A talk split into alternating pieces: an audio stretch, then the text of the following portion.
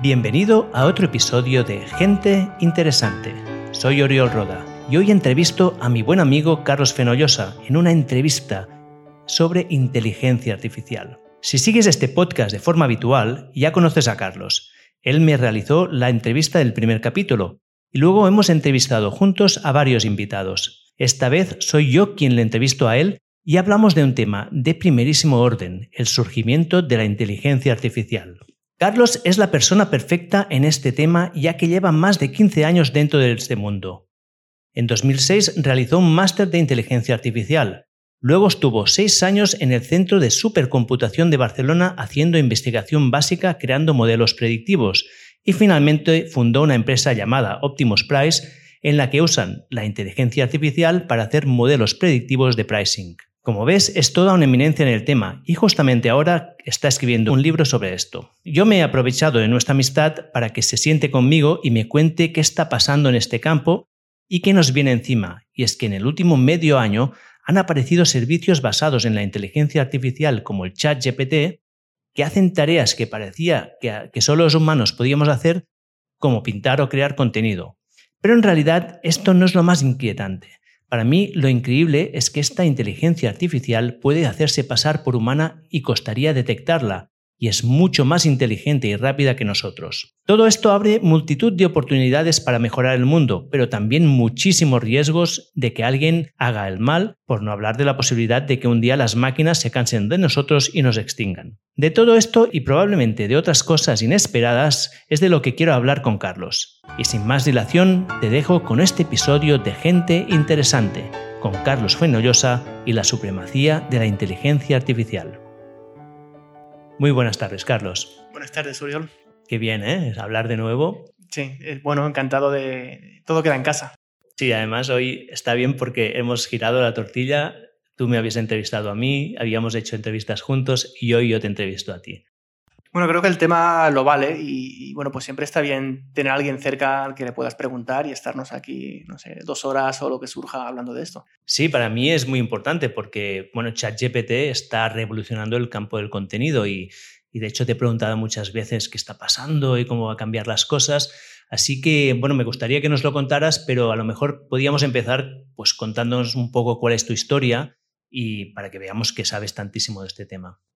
Bueno, con, la modestia máxima.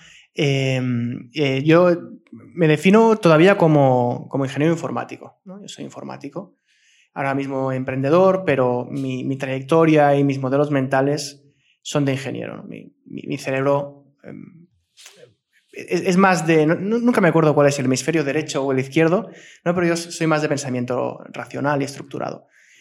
Eh, pues esto, estudié informática, después hice el máster de inteligencia artificial en la UPC y yo quería hacer carrera académica. Eh, empecé a hacer el doctorado, además era un doctorado estaba muy bien porque era multidisciplinar, era modelos de IA aplicados a la biomedicina. Y, estuve, pues, esto casi siete años en el centro de supercomputación.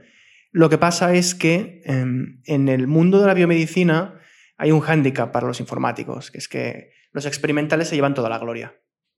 Entonces yo, eh, para, bueno, para que os hagáis una idea, el mundo académico hay como dos formas de sacarse el doctorado. Una forma que es escribiendo una tesis de 300 páginas, defendiéndola en un tribunal. Y esta tesis, en el sentido estricto de la palabra, pues es que tú has descubierto algo y defiendes frente a expertos del campo que esto algo es nuevo, es relevante, es importante. Y otra forma, una que es muy habitual en los campos técnicos, es lo que se llama eh, defender la tesis por artículos publicados se supone que si tú publicas artículos en revistas internacionales que han sido revisados por pares, em, difícilmente un tribunal va a quitarte ese mérito. Entonces el tribunal es un trámite, no es un trámite, pero bueno, es más trámite que si vas con una tesis de 300 páginas. Tú defiendes ahí tus artículos publicados y te sacas el doctorado. Entonces en mi grupo, eh, la, lo digo de memoria, ¿no? Pero para defender la tesis había que tener entre cuatro y seis artículos de primer autor en revistas internacionales, lo cual, pues si estáis en el mundo, es complicado, o sea, es mucho trabajo. Es, bastante, sí. son, muchos años y especialmente de primer autor. Primer autor significa que tú eres el investigador principal, no el jefe, ¿no? Pero el que, que se ha estado currando más ese, ese artículo. Y cuando tú eres informático y estás en un grupo de biomedicina, Normalmente, no sé si es por cortesía o por qué, porque al final todos trabajar, trabajábamos mucho, pero el primer autor siempre era el experimental, el que usaba todos los datos que yo le enviaba y los modelos y demás, lo ponía en una pipeta, hacía unas pruebas en un laboratorio o con ratas o con lo que fuera, y esa persona se llevaba, el, digamos, el derecho a usar ese artículo en su tesis. Eso es una cosa de idiosincrasia de grupo, es decir, eh, tengo amigos que han defendido una tesis pues, con un único paper y con congresos, depende del campo, ¿no? En bioinformática esto era lo habitual. Total, que después de seis años, eh, yo tengo cuatro papers, pero solo uno de primer autor, y vi que, que esto se iba a alargar infinito. Y dije, pues lo dejo. Fue, básicamente sí, lo dejo porque no le veo salida. Eh, después, si quieres seguir haciendo carrera científica o quieres ser profesor de universidad, pues hay muy pocas plazas, incluso para la gente buena. Hay poca proyección de carrera y digamos que no le veía, o sea, lo que yo quería hacer con mi vida no le veía, no le veía la opción, ¿no? No, era, no estaba encarado para eso. Y decidí ponerme a emprender, que era otra cosa que siempre me había, gustado. Empecé haciendo análisis de datos, lo que hoy día se, llamaría pues, hacer de data scientist, científico de datos. Pues, en 2013 pues, yo hacía consultoría de matemáticas, estadística, de machine learning hasta que después de varios proyectos, eh, pues todos ellos fracasados evidentemente, si no estaríamos hablando de otra cosa, pues llegué a Optimus Price. Y Optimus Price empezó en 2017 y nada, y hasta día de hoy lo que hacemos es mm, aplicación de estos modelos de inteligencia artificial, no en el mundo de la academia eh, con un objetivo más de puramente científico, sino aplicados al mundo de la empresa. En este caso, poner precios, eh, predecir demanda de los productos, estudiar tendencias de mercado, entender a los consumidores y demás. Claro, y aquí es ya donde me surge la primera pregunta, que es cuando hablamos de inteligencia artificial, yo creo que es un término que engloba muchas cosas, ¿no? Porque supongo que los modelos que vosotros hacéis o, los que hace mucha gente no tienen nada que ver con lo que se hace en ChatGPT, ¿no? No sé si nos podías contar un poco cuál ha sido la trayectoria de, la inteligencia artificial, que es un término que se lleva usando desde hace 20 años o 15 años, pero que salgan cosas como, estas no es muy reciente. Lo primero, yo voy a definir a, mi manera la inteligencia artificial. Y la definiré, de hecho, desde el punto de vista académico, ¿no? Porque hay. Seguramente después hablaremos de los, de los críticos de la IA, eh, pero en realidad la IA es una disciplina que es de los años 50 uno de los primeros papers que se considera ahí es del 48, eh, pero vamos, que tiene pues, 70, años como disciplina. Y es una disciplina transversal. Em, yo siempre hago el mismo símil. La IA es como decir el arte. ¿El, arte qué es? Pues, hombre, em, componer una sinfonía es arte, sí. Pintar una acuarela es arte, sí. Escribir un texto de una revista en un periódico es arte, sí, ¿no? Para una definición un poco holgada de sí. Pues con la inteligencia artificial es lo mismo. Hay eh, muchas formas de aplicarla, eh, desde el campo de la matemática, de la robótica, de la psicología, de la filosofía, de la biología evolutiva. Hay muchas herramientas eh, matemáticas e informáticas para calcularlo, la, famosa palabra los modelos, que son digamos, el, software que hace estos cálculos. Y tiene muchas aplicaciones en diferentes campos, con lo cual es una disciplina. O sea, la inteligencia artificial, la definición es que es una disciplina del conocimiento, ni más ni menos. Entonces, ¿qué diferencia hay entre deep learning e inteligencia artificial? Pues es qué diferencia hay entre pintar a la acuarela y el arte. Pues uno es un subconjunto de la disciplina. ¿Qué diferencia hay entre eh, machine learning y deep learning? Pues es la diferencia entre la pintura y pintar con una acuarela. Estamos hablando de una jerarquía de conocimiento. Entonces, los términos se usan muy indistintamente, pero, pero esta es la definición.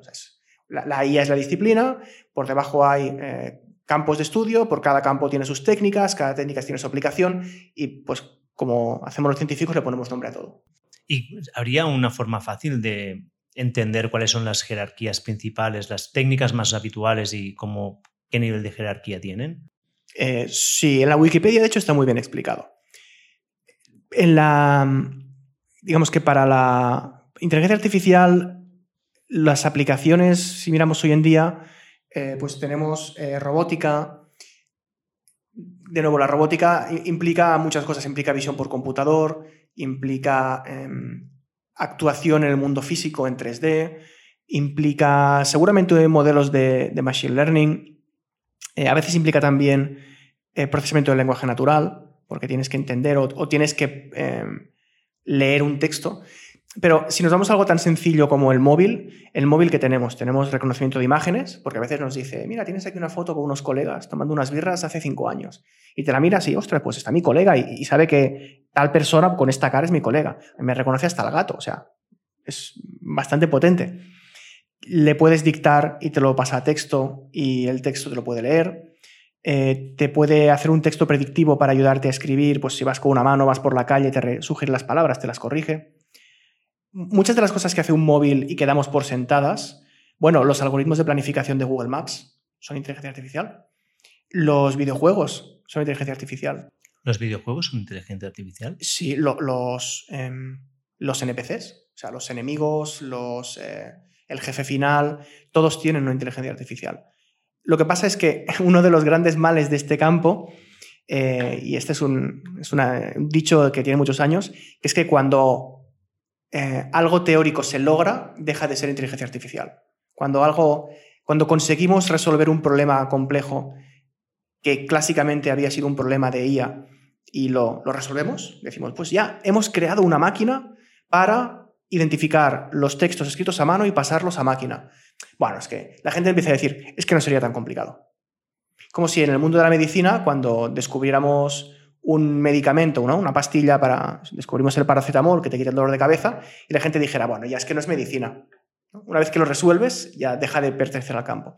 Pero de nuevo, eh, me adelanto porque intento también. Eh, habrá mucha gente que nos escuche que quizá haya. Eh, le hayan llegado más elementos de crítica de la IA que, que elementos técnicos e intento presentar otras perspectivas. Sí, pero para mí hay como la pregunta que me surge aquí es, te cuento, ¿eh? nosotros empezamos con Mammoth Hunters, en algún momento también barajamos de usar la palabra inteligencia artificial, pues es decir, entrenamientos generados por inteligencia artificial, pero en realidad lo que teníamos era un algoritmo que iba creando resultados en función de unos parámetros de entrada, pero no, eso no, no era inteligente. Bueno, depende de lo que definamos con inteligente, claro. Yo creo que esto no tiene nada que ver con, tú hablar con una máquina y que, que te responda de forma creativa, ¿no? Pues yo te respondo que está dentro del mismo campo del conocimiento. La inteligencia artificial, la definición pura y académica son aquellas aplicaciones de la informática y de la matemática para resolver problemas que se creían, que hace 100 años se hubieran creído eh, que solamente un ser humano podía resolver. O otra definición alternativa es que es, hacer que las eh, máquinas se comporten de forma inteligente o razonen. Y para mí la forma más sencilla de determinar si algo es, eh, es IA o no es presentarle tu idea o tu producto a un informático de los años 50 y preguntarle, ¿tú considerarías que esto es inteligencia artificial? ¿Te sorprende que un ordenador sea capaz de hacer esto? Y esa persona te dice sí, entonces es inteligencia artificial a una persona de los años 50 le dices, tengo un ordenador que es capaz de dibujar una interfaz gráfica, eh, ¿no? le enseñas el Paint, le enseñas el Word, le enseñas el Excel, ¡guau, qué pasada, ¿no? qué potencia de computación! Pero te dicen, esto no es inteligente, esto es claramente una calculadora muy potente.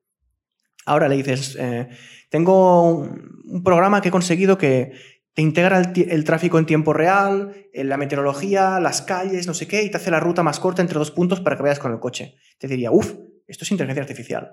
O tú le dices, tengo una aplicación que es un entrenador personal que he conseguido, pues de cierta manera, eh, parametrizar o, modelar a mi usuario o paciente, depende del enfoque. He conseguido modelar los entrenamientos y consigo hacer una serie de cálculos para eh, a cada persona cada día que tenga un plan de entrenamiento personalizado. Pues este informático de los años 50 te dirá, esto es inteligencia artificial.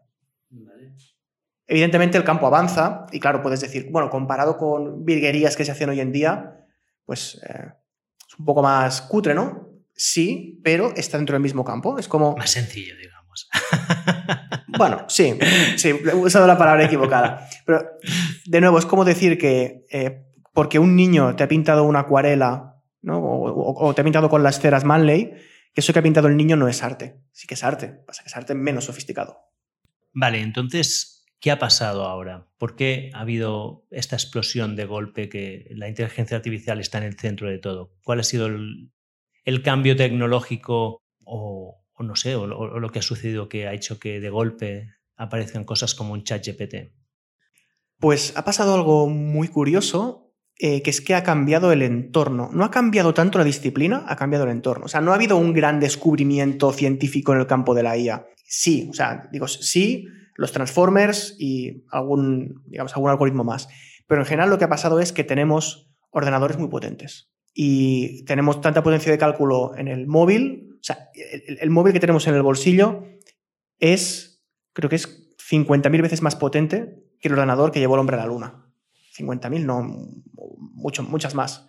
Eh, o 500.000, no me acuerdo. Pero es, es, mucho más potente. Varios órdenes de magnitud. Sí, tenemos... Eh, yo diría que, por, por, ir responder la pregunta y luego si acaso nos vamos por las ramas, ha sido la aparición de las GPUs, de las aceleradoras gráficas que son capaces de hacer cálculos eh, de matrices de forma muy rápida y están optimizados para trabajar en paralelo. Y la capacidad, la capacidad de almacenar y trabajar con muchos datos en memoria del ordenador. Eh, los, por ejemplo, las famosas redes neuronales como algoritmo han cambiado poco en los últimos 20 años.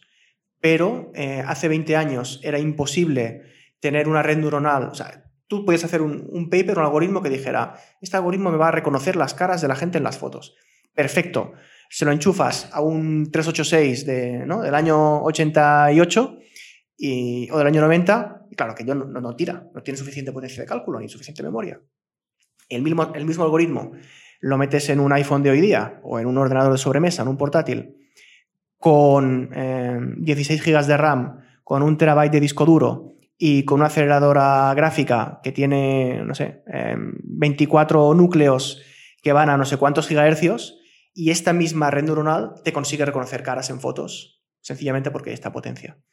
Entonces, el hardware ha sido el punto de inflexión principal, eh, el acceso a datos y la cantidad de datos también, y esto, de hecho, lo que ha provocado es el auge del aprendizaje máquina, del machine learning, y ahora explicaremos el, explicaré por qué. Y finalmente, eh, la aparición del algoritmo de Transformers que ha revolucionado todo el tema de, mm, reconocimiento del lenguaje. Y, y, Deep Learning, que Deep Learning no es más que las redes neuronales de toda la vida, ampliadas por mil para aprovechar la potencia de cálculo que tenemos hoy día. O sea, es una red muy tocha. ¿Podrías explicar qué es una red neuronal? En, el campo de la IA, históricamente se han probado muchas formas de hacer que las máquinas sean inteligentes. La primera que se probó fue eh, lo que se llama hoy día sistema experto, que es pues, crear como una gran base de datos con, datos y con conocimientos que un comité de expertos eh, pues, ha decidido no determinar. uno de los más famosos es un sistema que se, se llamaba MySyn, MIFIN, si lo queréis buscar en internet, con Y. Y era un sistema que usaban los médicos para diagnosticar, eh, diagnosticar los pacientes. Entonces ahí se habían sentado un comité de médicos y, decían, bueno, ¿cómo, ¿cómo podríamos hacer que una máquina diagnostique? Bueno, pues vamos a preguntar al paciente una serie de cosas. ¿Tiene usted fiebre? ¿Se encuentra usted mal? ¿Le duele el estómago? Eh, ¿Sangra? ¿Ha vomitado? Eh, ¿Le ha dolido la cabeza en, últimas, en las últimas dos semanas? Le hace una batería de preguntas como la quiere hacer el médico de cabecera y construyeron como una especie de, árbol de decisión, o sea, como un, una serie de preguntas y respuestas, como el guion que tienen los teleoperadores que te llaman para venderte algo, y el ordenador siguiendo este guion era capaz de diagnosticar con una capacidad muy alta la enfermedad que tenía el paciente. ¿Por qué? Pues porque era como un médico muy inteligente y muy rápido. Este sistema era muy adecuado para los años 60 eh, y 50 y 60 porque había poca potencia de cálculo. Entonces el ordenador no podía permitirse hacer cálculos muy complejos, solo podía seguir instrucciones, podía seguir una receta. Conforme la tecnología fue avanzando, eh, una cosa que se intentó también desde el principio fue replicar el cerebro en un ordenador. O sea, el cerebro al final, que es, pues, no soy experto, pero son una serie de conexiones neuronales, de neuronas, donde la gracia es que está en, que la neurona de por sí misma no almacena mucha información, pero la forma en cómo se conecta con las demás neuronas, la red, es lo que contiene la información. Y además esto provoca también que diferentes partes del cerebro se especialicen en diferentes tipos de conocimiento. hay una parte que se especializa en el lenguaje, otra en la música, otra en las emociones, otra en los colores. Hay, ejemplos de casos seguro que has visto por internet la foto de, creo que es una, una, violinista que le están operando en, en, el cerebro porque tenía un tumor y la tenían despierta y tocando el violín. Y los médicos usaban esto como referencia para saber hasta dónde podían escarbar para sacarle el tumor, porque si escarbaban demasiado y se cargaban la parte del cerebro que procesa la música, esta violinista profesional, que es una de las mejores del mundo, hubiera dejado de tocar y se hubiera quedado sin trabajo. ¿Y esto se puede ver por internet? Si lo buscas, yo he visto la foto, que sea fake o no, pero tiene muchos años esta foto, sí. Qué heavy. Y hay muchos casos de gente a la que se han hecho pruebas de, operar a la gente en el cerebro por tumores, o sea, no por, no por afición, pero... No, no, claro, claro. Oye, pues ya que te de operar, pues vamos a hacer esto. Y hay, hay gente que, pues cuando le, extirpan un tumor, em, se queda sin gusto, porque le han extirpado la parte de esto, se queda sin tacto, eh, se queda sin poder procesar emociones y se vuelve como, como autista o Asperger, para entendernos, cosa que antes no lo era. O el cerebro humano es una cosa muy complicada, pero que la podemos entender como una pequeña ciudad donde hay diferentes barrios especializados en cosas y, cada barrio tiene sus neuronas, que la forma además como se comunican con las demás, pues es, relevante para guardar esta información. Sí, de hecho, creo que me leí una vez un libro de Oliver Sacks que hablaba de esto con muchos ejemplos de afasias de este estilo y eran sorprendentes, ¿no? Porque te tocan una parte del cerebro y cambias como persona completamente. Sí. Y más sencillos tenemos los libros de Punset, que están muy bien, y que también toca estos temas. Es una... Yo es lo primero que leí de divulgación y, me gusta, creo que es muy asequible y lo explica muy bien. Volviendo a las redes. Entonces el cerebro, ¿no? Esto ya se sabía en los años 60 y, dijeron, bueno, pues em, vamos a intentar algo que, quizá está fuera de, la tecnología, de lo que es capaz la tecnología en ese momento, pero vamos a intentar replicar un cerebro en un ordenador, o sea, en un programa de ordenador. En vez de conseguir que el programa sea inteligente eh, haciendo este, tipo, este, este, guion o esta receta, no, vamos a intentar que eh, se comporte como un cerebro humano. Así que vamos a hacer un software donde en este software eh, simulamos que existen neuronas que están conectadas de cierta manera y a este cerebro le damos cerebro digital, al final es un programa, ¿eh? para que la gente no se nos líe, es un programa de ordenador. Le damos estímulos igual que los que recibe un ser humano. Le, pues le enseñamos, eh, vamos a enseñarle fotos, vamos a enseñar, a enseñar esta red neuronal, que es una aplicación muy típica, a que reconozca caras en fotografías. Eh, entonces tenemos esta... Luego entraré más en detalle, pero tenemos la, tenemos la red y le decimos, mira, aquí tengo una foto de mi amigo Uriol y le digo, esta es una foto de mi amigo Uriol. y en la foto, pues sales tú y, evidentemente pues hay un fondo, ¿no? Estás en tu habitación y pues llevas gafas y llevas ropa, pero igual que un niño pequeño, ¿no? Pues que dice, esto es un guau. Tú le enseñas un perro, esto es un guau, esto es un guau, es un guau. Y llega un, día en que el niño te dice, mira, un guau. Y ese perro era diferente de los antes que, de los que había visto. Tú entrenas a la red con, con observaciones, con lo que se llama observaciones, con, con ejemplos, hasta que la red llega un día en que tú le enseñas una foto nueva y le dices, ¿este es Uriol? Y te dice sí, o te dice no. Y puede acertar o puede fallar. Pero este modelo es un modelo de aprendizaje parecido al que tenemos los humanos, que aprendemos a base de, de que alguien nos dice, oye, esto es A y esto es B, y tú cuando vas el tiempo lo acabas de entender. El, el, sistema de entrenamiento es el mismo y la forma de estructurar la información es una simulación del cerebro humano. O sea, estamos intentando, es, es lo más parecido en digital a cómo es, cómo piensa un humano, con muchas limitaciones. Y, la red neuronal, la, para que funcione, tiene que tener muchas neuronas, muchas conexiones y darle mucha información. ¿Por qué? Porque, devuelvo, de nuevo, imaginemos que un niño pequeño que nunca ha visto un perro, ¿no? Y tú le enseñas un perro y le dices, esto es un perro y le enseñas un segundo perro y le dices, esto también es un perro. Y te dice, pero este perro es más grande que el de antes. Ya, pero es que hay perros que son más grandes y perros que son más pequeños. Ah, vale. Y le enseñas otro perro, mira, otro perro. Y te dice, pero es que este es marrón y los otros dos eran negros. Ya, pero es que también hay perros marrones. Ah. Y le enseñas otro perro y te dice, pero este perro no tiene cola. No, fíjate, es que se, se le han cortado, tuvo un accidente, no tiene cola, pero hay perros sin cola. Ah. Entonces necesitas, bueno, mira, este es un perro es un perro, pero si solo se le ve el culo, ya, pero es que lo estás mirando desde atrás. Y también lo puedes ver desde atrás, lo puedes ver desde abajo, lo puedes ver tumbado, lo puedes ver de pie, lo puedes ver corriendo. Con lo cual hay o sea, tienes que enseñarle muchas fotos a una IA para que identifique que lo que es un perro desde todos los ángulos posibles, con todas las variaciones de perros posibles. Pero esto tecnológicamente es factible. Lo que os digo, iros al móvil y buscáis la foto de, un amigo de vuestros padres, de vuestra pareja, y lo, lo va a identificar. Esto se le hace entrenándolo con mucha información. simplemente se me hace imposible entender cómo esto se hace a nivel, o sea, cómo simplemente con unas neuronas se entrenan. Pero lo que sí que me queda como me sorprende es que al final esto es una simulación, o sea, una red neuronal no es una simulación, no es un programa que tenga como líneas de código de ejecuta esto para hacer esto, cómo hacer esto, que es como la idea que yo tradicionalmente tengo de un programa, ¿no? Aquí es una simulación que se va adaptando de alguna manera. Sí. No es una receta. No es una receta. No es una receta. Que primero, eh, pues, eh, ¿no? para hacer una tortilla, primero sacas el huevo de la nevera, segundo lo lavas, tercero lo bates, cuarto lo. No. no. Eh, tú le estás diciendo, esto es una tortilla. Y luego le dices, y esto es otra tortilla. Y esto es otra tortilla. ¿no? Y la tortilla, hay muchas formas de hacer una tortilla. Y tú le pones vídeos de cocineros haciendo tortillas y la IA aprende los pasos por sí misma. Wow. O sea, al final, de aquí a un ser humano eh, es una cuestión de complejidad, ¿no? Esencialmente. ¿A qué nivel estamos, no? ¿Cuántas neuronas tiene un cerebro humano? ¿Cuántas neuronas simuladas tiene una inteligencia artificial actual? ¿Lo sabes? No lo sé.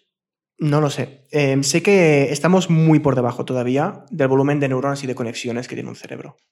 La red neuronal ahora está muy de moda. O sea, una red neuronal que es, pues es un sistema de identificar o de clasificar basado en machine learning, porque la máquina aprende por su cuenta, no hay un ser humano que le apriete los tornillos, sino que se los aprieta ella sola.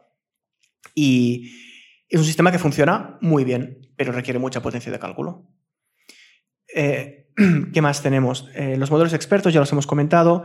Bueno, después tenemos todas las técnicas estadísticas que funcionan muy bien. ¿no? Lo que decía antes, un niño te pinta un garabato con unas ceras, sigue siendo arte. Y si tú lo que necesitas es que el niño eh, te diga, oye, ¿cómo te encuentras? Y coge y te pone bien o te pone un corazón, pues ya lo has entendido. No hace falta que sea más sofisticado.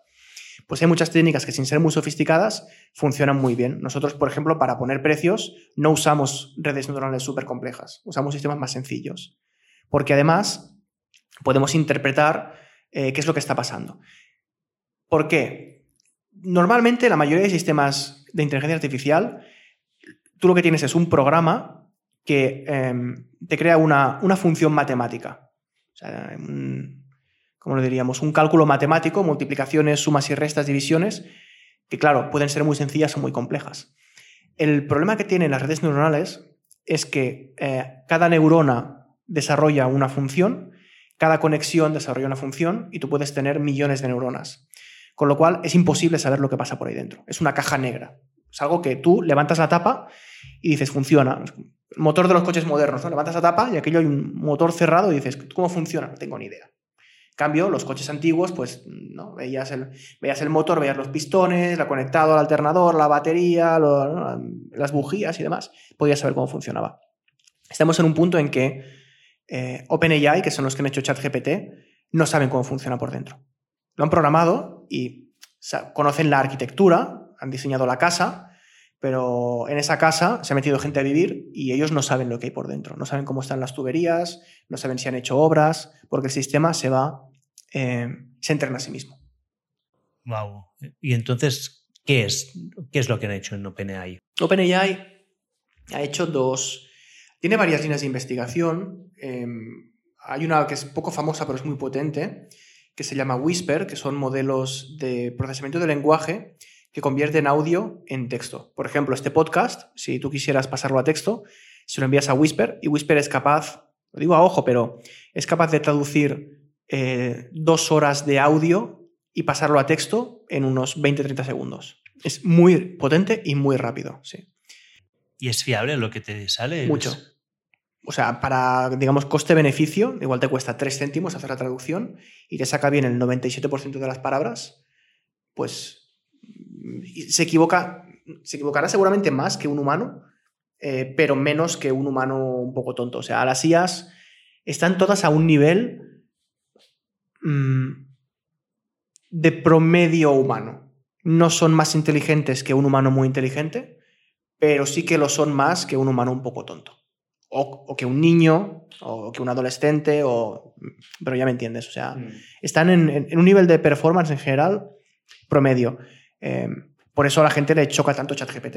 Porque ChatGPT sí, se equivoca y a veces le preguntas de cosas que tú eres un experto y dices, esto no me lo ha dicho bien. Ya, pero le puedes preguntar de cualquier cosa del mundo. o sea, ChatGPT se va a saber y ganar, o se va a pasar palabra, o se va a un programa de estos, y lo, lo pasaría porque sabe bastante de todo. Y la tecnología de ChatGPT has dicho que no es una red neuronal propiamente dicha. Es eh, GPT, eh, las siglas GPT es el nombre de la tecnología que usan, y ahora voy a sacarme la chuleta, que son eh, General, me parece que son General Purpose Transformers. O sea, la clave es una tecnología nueva que desarrolló Google en 2018, si no me equivoco, que se llaman Transformers, como, como los eh, robots. Y ya estamos entrando en la supremacía de los robots y de la OpenAI. ¿eh? Aquí en algún momento tendremos que hablar de Terminator. Ah, hablaremos de Terminator. Perdón, no son General Purpose, no, son Generative Pretrained Transformer. Bueno, Transformer es, es una red neuronal, pero tiene dos componentes nuevos eh, respecto a las redes tradicionales y después, ChatGPT, que es uno de los últimos modelos que sacó OpenAI, también tiene un salto de calidad muy importante respecto a los anteriores y, veremos también por qué. Un, transformer es este sistema de em, esta red neuronal que aprende por sí misma con un componente adicional que se le llama la, atención.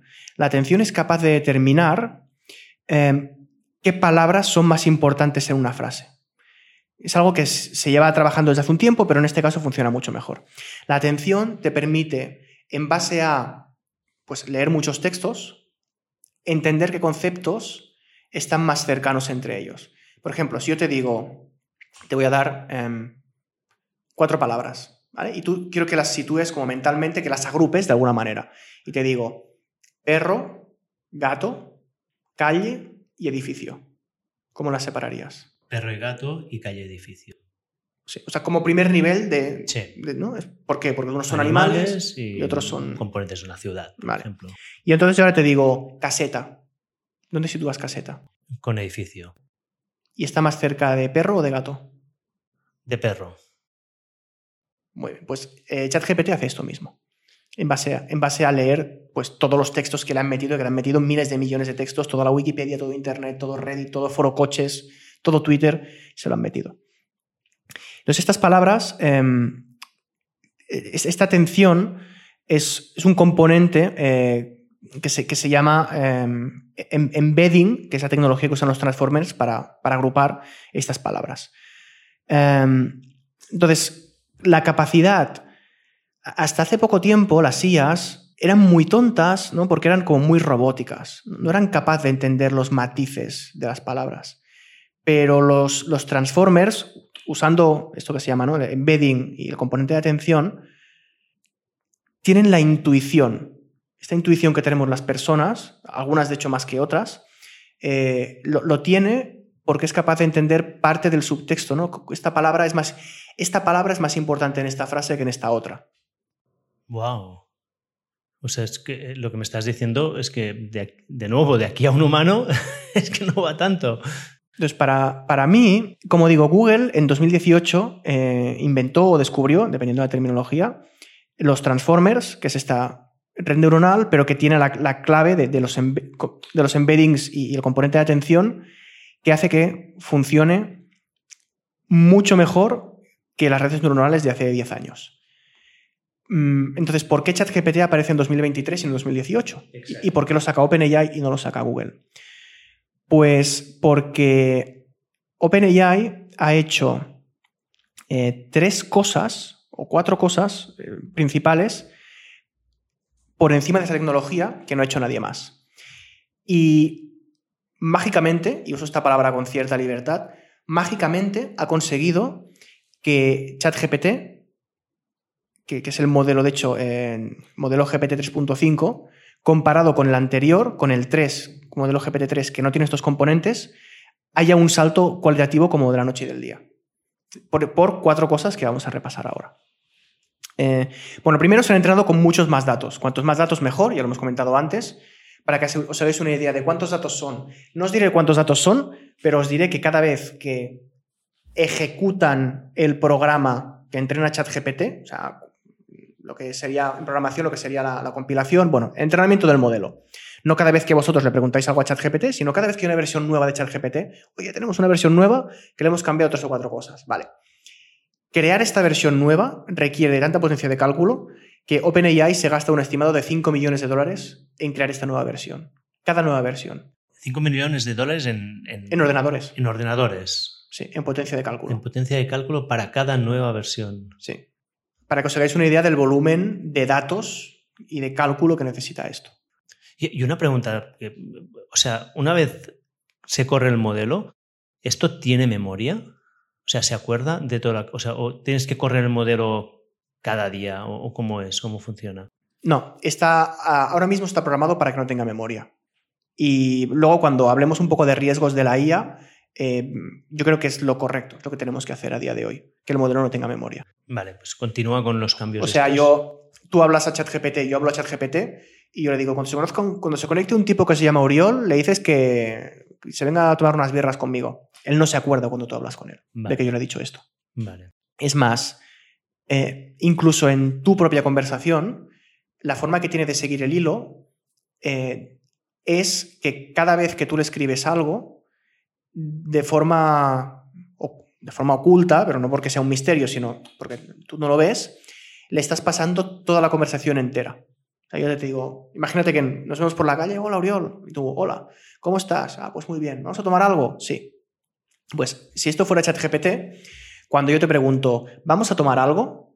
A ti lo que te llega informáticamente es, vamos a tomar algo y el hola que te he dicho antes y el cómo estás que te he dicho antes y tus respuestas. Y esta es tu forma de seguir el hilo.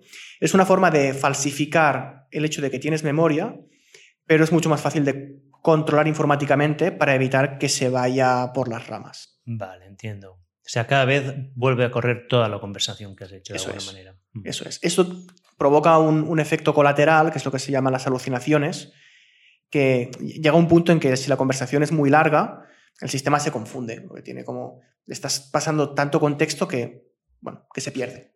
Eh, pero es, bueno, es un, digamos, un, un efecto colateral de, cómo está estructurado el sistema, pero es gracioso porque a veces te dice tonterías, pero no es...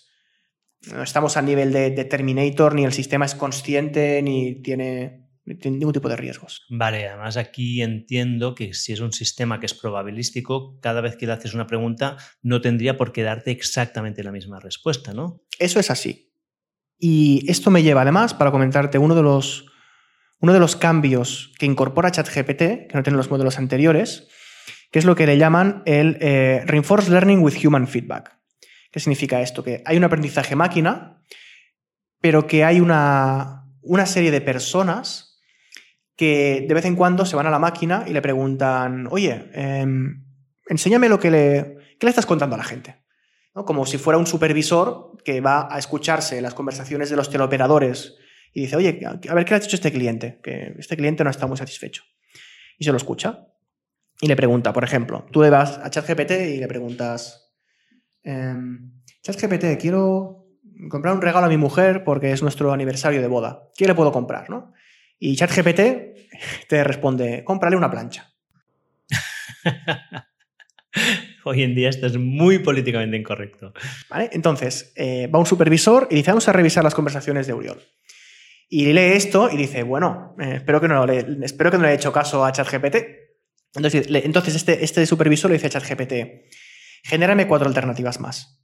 Y ChatGPT dice, una plancha, un viaje a Bali, un coche eh, un ramo de flores, no sé, y una suscripción a Canal Plus. Decir cosas como un poco aleatorias. Y entonces el, humano le dice, vale, mm, por orden de calidad, estas respuestas primero es el viaje a Bali, ¿no? después es el, ramo de flores y después pues el coche, porque igual el coche no tiene sentido, y, lo último de todo sería la suscripción a Canal Plus. Porque esto, es que está haciendo el humano. El humano lo está diciendo, tú como máquina y hago un símil, o tú como niño pequeño que estás entendiendo cómo funciona el mundo, em, a veces das respuestas Lo típico, ¿no? Ese señor, un señor que pasa por la calle, ese señor está muy gordo. Niño, no lo digas. Y el niño, pero es verdad. Ya, pero no tienes que decirlo. Entonces el modelo a veces te dice cosas que son verdad, pero que no sabe que están mal, porque le falta contexto cultural. Y aquí entramos en todas las discusiones de qué está mal y qué está bien, porque quizá en algunas culturas regalar una plancha a tu mujer es lo mejor que le puedes regalar para su aniversario de boda. Claro. Y regalarle una flor es un insulto. Mm. En cambio, en nuestra cultura no. Pero esto es parte inherente de, de la cultura humana y de qué, qué, tipo de modelos queremos desarrollar. Entonces, el Reinforced Learning with Human Feedback, eh, lo que hizo OpenAI es, y entramos otra vez en valoraciones éticas, contrató a, no sé, 10.000 tipos en Kenia, cobrando 5 céntimos la hora, a revisar, y, a revisar estas conversaciones y a decirle a ChatGPT dónde se ha equivocado y dónde no de nuevo, éticamente, pues habrá que ver si esto, hacerlo con personal poco cualificado, bueno, digamos, de poco cualificado y pagándole miseria, eh, es ético o no. Yo creo que no, pero no es discusión para hoy. Pero eh, lo, lo, que ha hecho es corregir cosas que la IA mmm, científicamente, o si, no tuviera sentimientos o no tuviera empatía, hubiera dado respuestas correctas, pero que no son aceptables por la sociedad.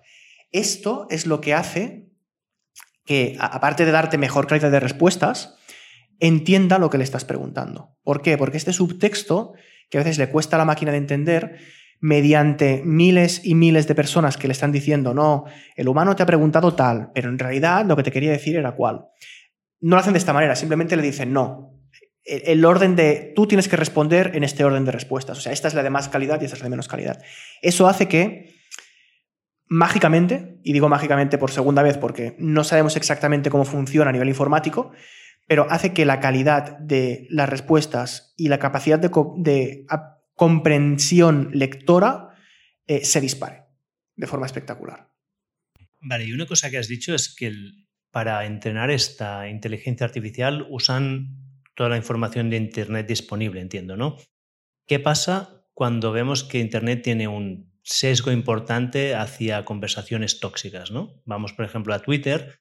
La gente se dice cosas en Twitter que en persona nunca se dirían. ¿Cómo afecta esto al modelo? Pues afecta negativamente. Y por eso, eh, o sea, por eso la forma correcta de entrenar a una IA no es dejarla que aprenda como el robot cortocircuito en la película, ¿no? que se leía la enciclopedia y todas las películas, sino que hay que entrenarla como un niño y tú tienes que decirle, esto que estás viendo está bien y esto que estás viendo está mal. Lo cual además es positivo porque dándole inputs tóxicos, pero diciéndole, esto es un ejemplo de lo que no tienes que hacer, la máquina también aprende lo que no tiene que hacer. Claro, bueno, entiendo que aquí entraríamos en un debate moral sobre quién decide esto, quién es qué es bueno y qué es malo, ¿no? Y esta pregunta es, un, o sea, es una de las grandes críticas que se le hace a OpenAI, que, en que pues ChatGPT a nivel cultural es un hombre blanco eh, rico de Silicon Valley. Sí, esta es su... Más o, más o menos, o sea, a grandes, a grandes rasgos, sí. Yo lo que he leído o lo que he visto es que se le critica que tiene, que es, tiene un pensamiento muy woke, ¿no? que es como muy de la izquierda extremista. Sí, lib left, no liberal, liberal left. Sí. Sí, porque los valores con los que se le han entrenado son estos. Para mí no es una crítica. O sea, pues tú haces otra IA y la entrenas diferente. Pues, o, o el, el, día que tengamos esto un poco más por la mano, seguramente eh, saldrán los modelos de IA, pero sin esta parte de, de, Reinforced Learning with Human Feedback, y le dirás, incorpórale tú los valores que quieras. ¿no? Si quieres que esta IA pues, adore a Hitler, pues tú te podrás entrenar. No sé, igual está prohibido, o la empresa no te lo quiere vender, pero por poner un ejemplo eh, de, fanta de fantasía, pues tú podrás entrenar a una IA eh, que pueda intentar replicar el holocausto. O tú podrás entrenar a una IA eh, pues de un gueto de Detroit. O podrás entrenar a una IA, sin irnos a extremos, ¿no? Pues que es, su cultura sea la cultura de un ejecutivo de empresa de Japón. O que sea pues de un granjero de Nueva Zelanda o de un pescador de Noruega sea, al final, la, las IAS pueden ser tan diversas como todas las culturas que hay en el mundo. Claro, pero bueno, a mí sí que me genera cierta inquietud pensar que para ir a un caso extremo, pues que el gobierno de talibán de Afganistán cree su IA entrenándola con sus valores, que es la que impere en ese país y domine completamente el discurso, ¿no? O, o en China, ¿no? En China, el, pues el gobierno chino, que seguro que ya lo están haciendo, o si no lo han hecho, ¿no? Que hay una, una IA que solo permite un discurso, el discurso oficial, ¿no? Es un riesgo que está ahí. ¿Y cómo se está tratando esto, si es que se está tratando de alguna manera? Pues la forma de tratarlo eh, que está haciendo OpenAI están siguiendo los pasos de, del libro que recomendaré, bueno, lo avanzo ya, el libro que recomendaré al final, se llama Superintelligence, está escrito en 2014 eh, por Nick, Nick Bostrom. Nick Bostrom, si miráis su página de Wikipedia, o sea, es el tipo más inteligente del mundo. Tiene como profesor de Oxford, eh, director de un instituto del futuro de la humanidad, de, de, no sé qué, en fin, está metido en todos los fregados. Y es filósofo. Y es un tratado de filosofía de qué tenemos que hacer para evitar que las IAS se nos vayan de las manos. De nuevo, desde el punto de vista filosófico y ético, plantea todas estas cosas. Y él, por ejemplo, una de las cosas que dice es, algún día llegaremos a tener una IA súper inteligente, que es el título del libro. Él por eso el libro lo llama Superintelligence, porque puede ser que Superintelligence sea una IA. Ahora estamos como relativamente cerca, comparativamente hablando de este punto, ¿no? de que sea una IA. Pero él en 2014, de hecho, veía como más factible que una superinteligencia pudiera ser un cerebro humano dopado con drogas. Y que pues, un cerebro humano que sea 100 veces más inteligente que el humano actual puede ser considerado un dios. Esto es la película Limitless, ¿no? Hay una película que es esta. No la he visto. Es un señor que es un chico normal que le toma una pastilla y activa el 100% de su cerebro. Y de golpe, pues aprende chino en un día y entiende uh -huh. el stock market y bueno, y es, creo que hay una serie también de este. Pues va por ahí. Es una de las opciones que tenemos de llegar a una superinteligencia. No, no necesariamente tiene que ser una IA, un, un programa de ordenador. Wow, esto sería interesante ver qué se está haciendo en este campo, si es que está haciendo algo. ¿eh? Seguramente se están haciendo muchas cosas y seguramente se están parando muchas cosas recientemente, en, en vistas de cómo están avanzando en los sistemas basados en lenguaje. Entonces, lo que dice Nick Bostrom es que la, el riesgo principal que tenemos con las, con las de que, de nuevo, el riesgo es que se nos vayan de las manos, es que hay un punto de inflexión en que de repente pues, el perro eche a correr y se escape de la correa y no seamos capaces de tener suficiente fuerza como para aguantar esta correa.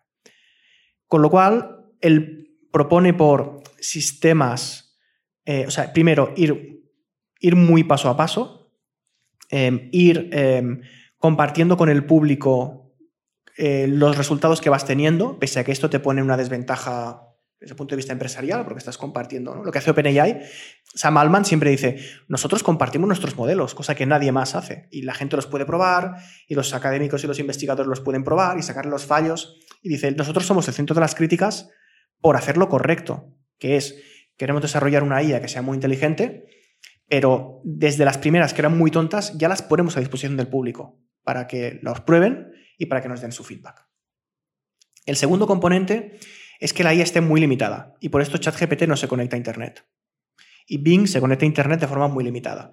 Ahora están apareciendo eh, como plugins, para entendernos, o programas que usan ChatGPT que le dan acceso a Internet y que hacen que se pueda conectar a páginas web para pues, coger inputs y hacer razonamientos. Esto a día de hoy está bien porque ChatGPT no, no tiene ni tiene conciencia ni tiene capacidad para hacer algo que sea más que responder preguntas pero esto es, podría ser peligroso. De nuevo, no lo es, pero con una IA mucho más inteligente podría serlo, porque esta IA pues, podría decidir eh, realizar acciones que nosotros no queremos. Podría crear, pues no sé, blogs de propaganda para distribuir ciertas ideas que no nos interesan. Podría intentar pues, chatear con gente random para convencerle de que, pues, no sé, haga acciones terroristas, por ejemplo. Y, o sea, todo lo, que está, todo lo que ahora se dice de que si hay bots rusos, que si hay ¿no? influencia en las elecciones y demás, si en vez de hacerlo, no sé, 20.000 personas en Uzbekistán en una nave industrial con sus ordenadores, si lo hicieron una IA súper inteligente. Es el mismo, la misma problemática que tenemos hoy día con las personas, pero automatizada. Lo que pasa es que esta es una problemática real ya, porque a ver, si OpenAI no lo está haciendo, estoy seguro que o el gobierno ruso o el gobierno de Corea del Norte o es igual o, o, no hace falta que vayamos a los extremos o el gobierno americano lo está haciendo ya. Yo estoy, no tengo ninguna prueba, pero tampoco ninguna duda de que en las oficinas de OpenAI hay un despacho con un tipo del Pentágono ahí 24/7, controlando lo que se está haciendo. Claro, no, o sea, el, el Pentágono controla a OpenAI, pero ¿quién controla el Pentágono? El gobierno de los Estados Unidos. ¿Y quién controla? Si ya sabemos que Rusia ha hecho pues, interferencias en varias elecciones con un método más pedestre, con gente escribiendo post, ¿por qué no usarán una inteligencia artificial si está ya a disposición de, de ser usada, ¿no? Es así. O sea, básicamente esta es la realidad que vivimos ahora. Vivimos un mundo donde parte del contenido que veremos será generado por una, una inteligencia artificial con un objetivo que nosotros no sabemos cuál es, el que tiene detrás. Desde el 30 de noviembre de 2022 no puedes creerte nada que leas por Internet, ni ninguna imagen que veas por Internet. Y en breve no podrás creerte ningún vídeo.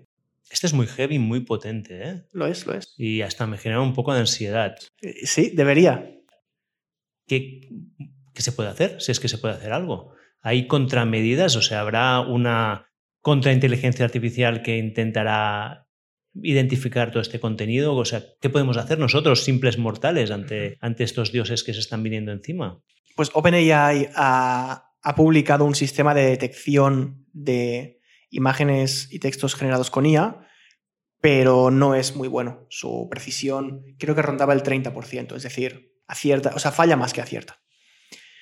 para mí, o sea, es algo que es preocupante, pero no es mucho más preocupante que la situación actual, en la cual hay actores em, que desde nuestro punto de vista son perversos en el sentido literal de la palabra, pero que evidentemente desde su punto de vista ellos creen que están haciendo lo correcto y que, bueno, pues intentar, intentan interferir en las elecciones, em, em, pues crear células terroristas, eh, escribir contenido que es falso para distraer la atención.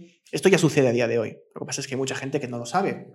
Los que estamos metidos en el mundo sabemos que no puedes creerte nada que esté escrito por Internet, a menos que esté en un sitio reputado y aún así, porque a veces las, fuentes mienten y demás, ¿no? Como solo puedes creerte lo que ven tus ojos y, y lo que ven tus ojos, pero en directo.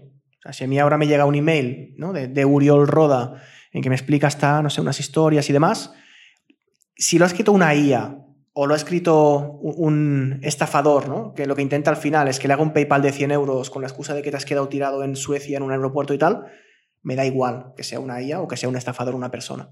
Evidentemente con la IA puedes automatizarlo y hace falta, o sea, menos malvados son capaces de causar más daño.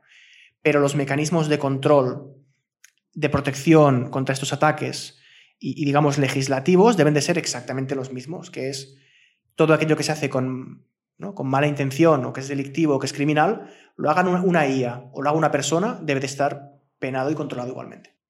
Bueno, es una cuestión de orden de magnitud, que es lo que has dicho tú. Eso es. Sí. Cuando ya no te hace, una, hace falta una persona para hacerlo, mm, puedes multiplicar por mil millones el, tu, tu, capacidad de, de impacto, ¿no? Y si además tienes una inteligencia que es capaz de leerte todos los tweets de una persona, analizarlos y luego darle un mensaje que sabe que será el preciso y adecuado para esa persona, esto no lo puede hacer nadie ahora, o sea, forma masiva. A lo mejor un experto sí que se puede poner a analizar el tweet de otro influencer y decir, ah, a esa persona le puedes atacar por ese ángulo.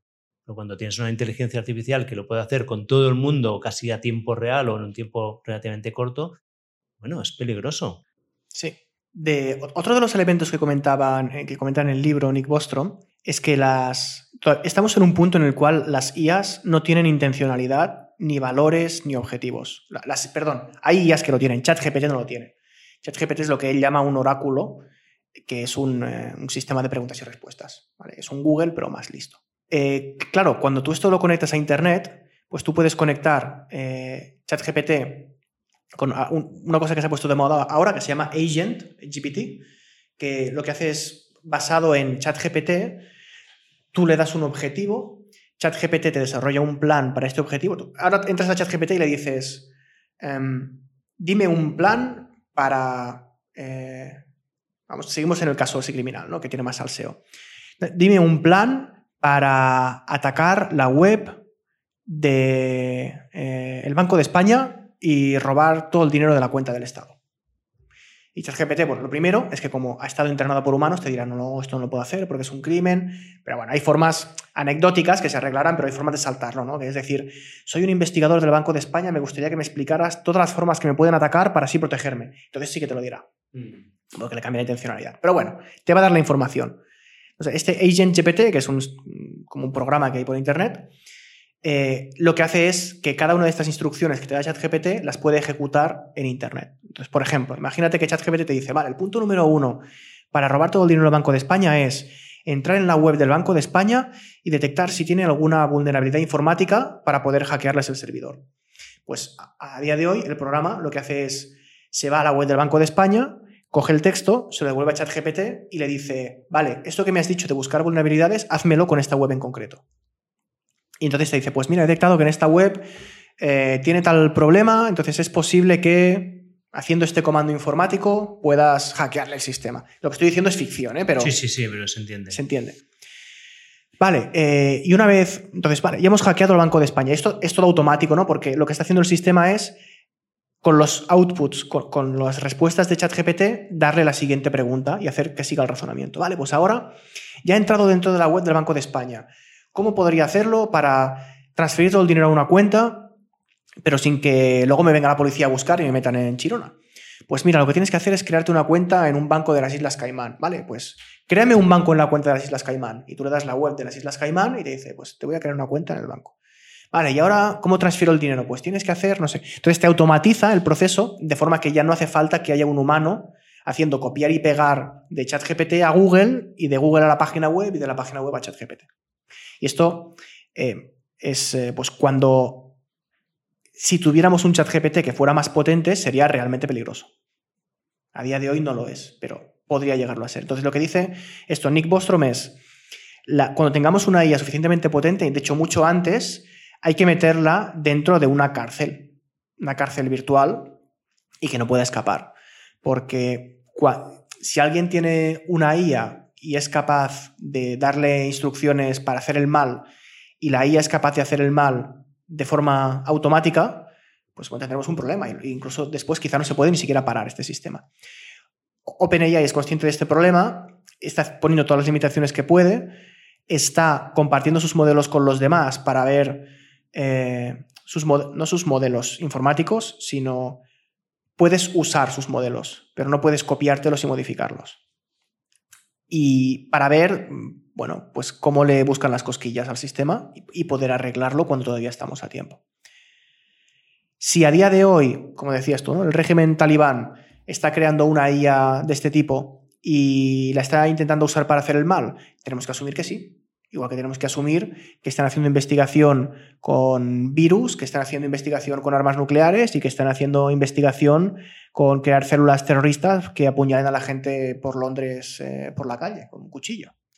Claro, claro, es que si al final, claro, yo digo hacer el mal y para mí es hacer el mal cuando vas a hacer daño a otra persona, pero es, evidente que hay grupos de personas, países o organizaciones que su interés es pues, exterminar a otro grupo o causarles dolor o robar, ¿no? o lo que sea.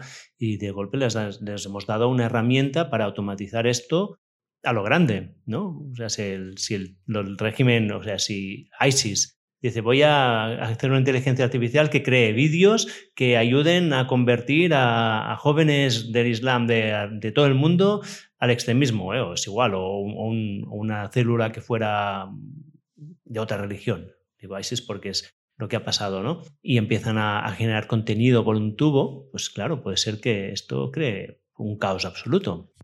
Es una...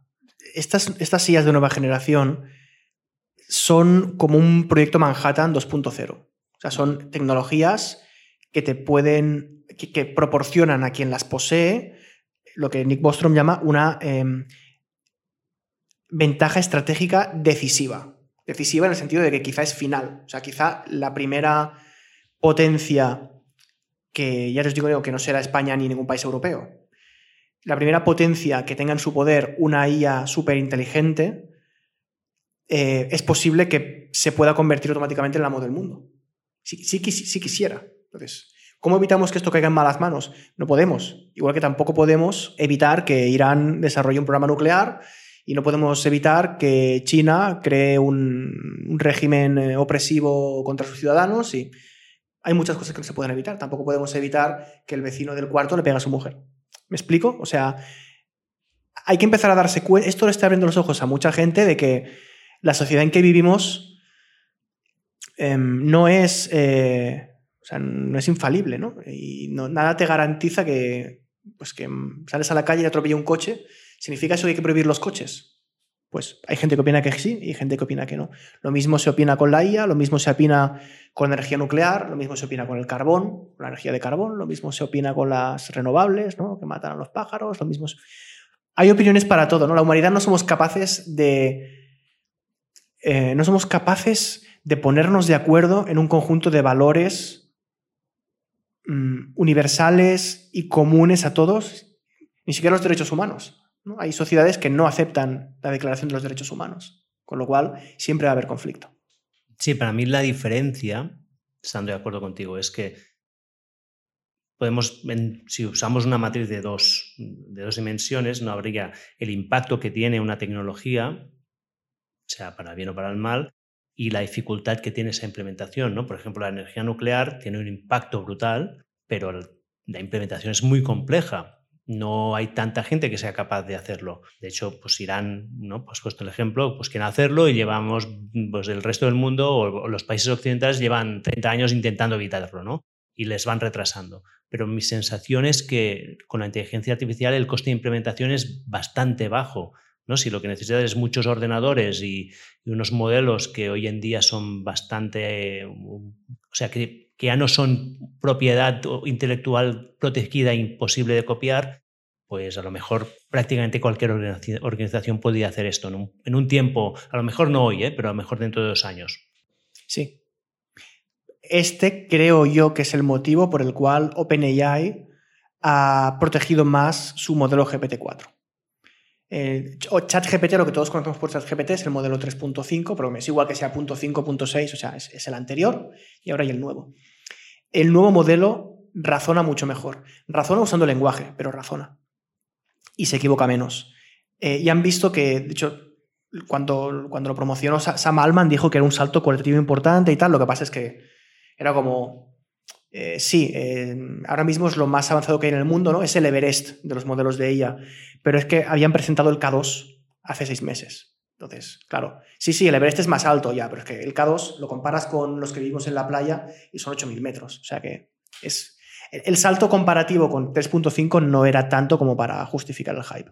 Pero sí, si lo usas en profundidad, se equivoca mucho menos, es más capaz de hacer razonamiento sobre aquello que sabe y no sabe. O sea, a veces te dice esto no lo sé, mientras que GPT 3.5 pues te suelta una tontería y razona mucho mejor. Entonces, yo creo que le han visto un poco las orejas al lobo que, y han hecho lo correcto, en mi opinión, y les han criticado por ello, pero yo como observador neutral creo que es lo que tienen que hacer, que es em, dejar de compartir ciertas cosas. ¿Por qué? Porque, a ver, tú puedes decir que hay un interés económico, puedes decir que los Estados Unidos tampoco es como la democracia más sana del mundo mundial, pero hombre, si a ti te dan a escoger entre que la potencia que tenga, que sean los primeros en tener una superinteligencia sea Estados Unidos, o que sea Rusia, o China, o Irán, hombre, pues yo voto Estados Unidos. Yo también. O sea, evidentemente mi opción es que nadie lo tenga o que lo tengan todos, pero si tuviera que votar, mi orden de prioridades es esta. Claro, los rusos piensan diferente. No, está claro. Y están en su derecho de pensar diferente. Así que, entonces, ¿qué, ¿qué, pasa? A día de hoy han dicho, uff, mejor vamos a ponemos un poco freno de mano y, bueno, vamos a seguir avanzando. Estamos todavía lejos, lejos significa al menos 10 años, en mi opinión, pero no más de 50, de tener una IA súper inteligente. No simplemente un lorito que repite las cosas muy bien y, que además razona un poquito, sino de algo que tú le puedas, pues esto, ¿no? Decir, diseñame un plan para derrocar al, eh, al gobierno de los Estados Unidos y te diseñe un plan que no sea, no, pues eh, publica artículos de fake news y tal, no, no, un plan como Dios manda. Y, que sea además infalible porque este sistema será súper inteligente. Estamos un poco lejos, pero suficientemente cerca como para que esté dentro de nuestra, seguramente nuestra vida. Nosotros ya lo veremos. Ya veremos la aparición de una superinteligencia. Y claro, esto ha provocado un trasbalse espectacular. ¿no? Las sociedades, pues ya en, Italia lo prohíben por el tema de los datos personales, pero yo creo que ha sido, pues bueno, es que se han cagado un poco y lo puedo entender. Eh, hay muchos temas éticos derivados, pues esto, ¿no? De que si se ha entrenado con datos, con copyright, con no copyright, pero para mí es el chocolate del loro. Y, hay mucha gente que dice que ChatGPT es un loro, con lo cual la metáfora es perfecta. Es el chocolate del loro. De repente tenemos una tecnología que, está muy cerca de, de las películas de ciencia ficción. Más cerca de lo que todos, incluso OpenAI, nos pensábamos que iban a estar. Y bueno, pues socialmente ha habido un, shock que creo que está justificado y creo que es bueno. Se está generando un debate que también creo que es bueno y necesario. Y lo que hay que hacer es, bueno, pues eh, cuando se nos pase un poco el nerviosismo, empezar a trabajar para crear infraestructuras regulatorias, sociales, tecnológicas, para intentar que esto pues, bueno, no cause una tercera guerra mundial, no cause un cataclismo o sencillamente que no cause más desigualdad de la que tenemos ya en el mundo. O sea, el, resultado final no tiene por qué ser un mundo de Terminators, pero podría ser un mundo en el cual, pues yo qué sé, pues Estados Unidos está tan avanzado tecnológicamente que el resto del mundo es básicamente un...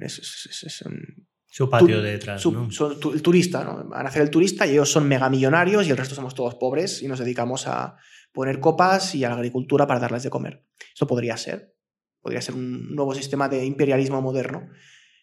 Hay que intentar evitarlo. Entonces, yo creo que afortunadamente los países implicados son países que nos gustarán más o menos, pero bueno, son democracias avanzadas y hay una cierta protección y creo también que hay un cierto respeto a los valores éticos aceptados a día de hoy como que son los correctos y en, en este punto hemos tenido suerte, pero habrá que esperar. Quizá China tiene algo más potente y se lo ha callado.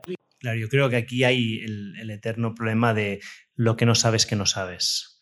Bueno, en este caso sabemos lo que no sabemos y sabemos que no sabemos qué están haciendo los que no comparten nada. Claro, lo que no sabemos es si es mucho más avanzado o no de lo que nos muestran los que sí que lo comparten, ¿no? Si tuviera que apostar, diría que China tiene sistemas más sofisticados, específicos para control de la población y demás, pero que no tiene un sistema generalista como GPT-4 capaz de, razonar y dar respuesta a preguntas yo creo que ha, pillado por sorpresa a todo el mundo, incluyendo a Google, a Facebook, a Apple, a Microsoft y al mismo OpenAI. Bueno, es el producto de crecimiento más rápido de la historia, ¿no? De momento. Pues salgamos un poco del, escenario catastrofista y vayamos un poco a la parte práctica. ¿Qué pasa en el futuro próximo? ¿Perderemos todos nuestro trabajo? ¿Qué, qué trabajos, qué cosas se harán mucho mejor? ¿Cómo tenemos que transformarnos con esta nueva herramienta? Pues mira, hace un par de días estuve en, una charla con estudiantes de universidad me hicieron esta pregunta y voy a dar la respuesta que, la gente no quiere oír, pero que es verdad, y es sí, mucha gente perderá el trabajo, especialmente los más jóvenes.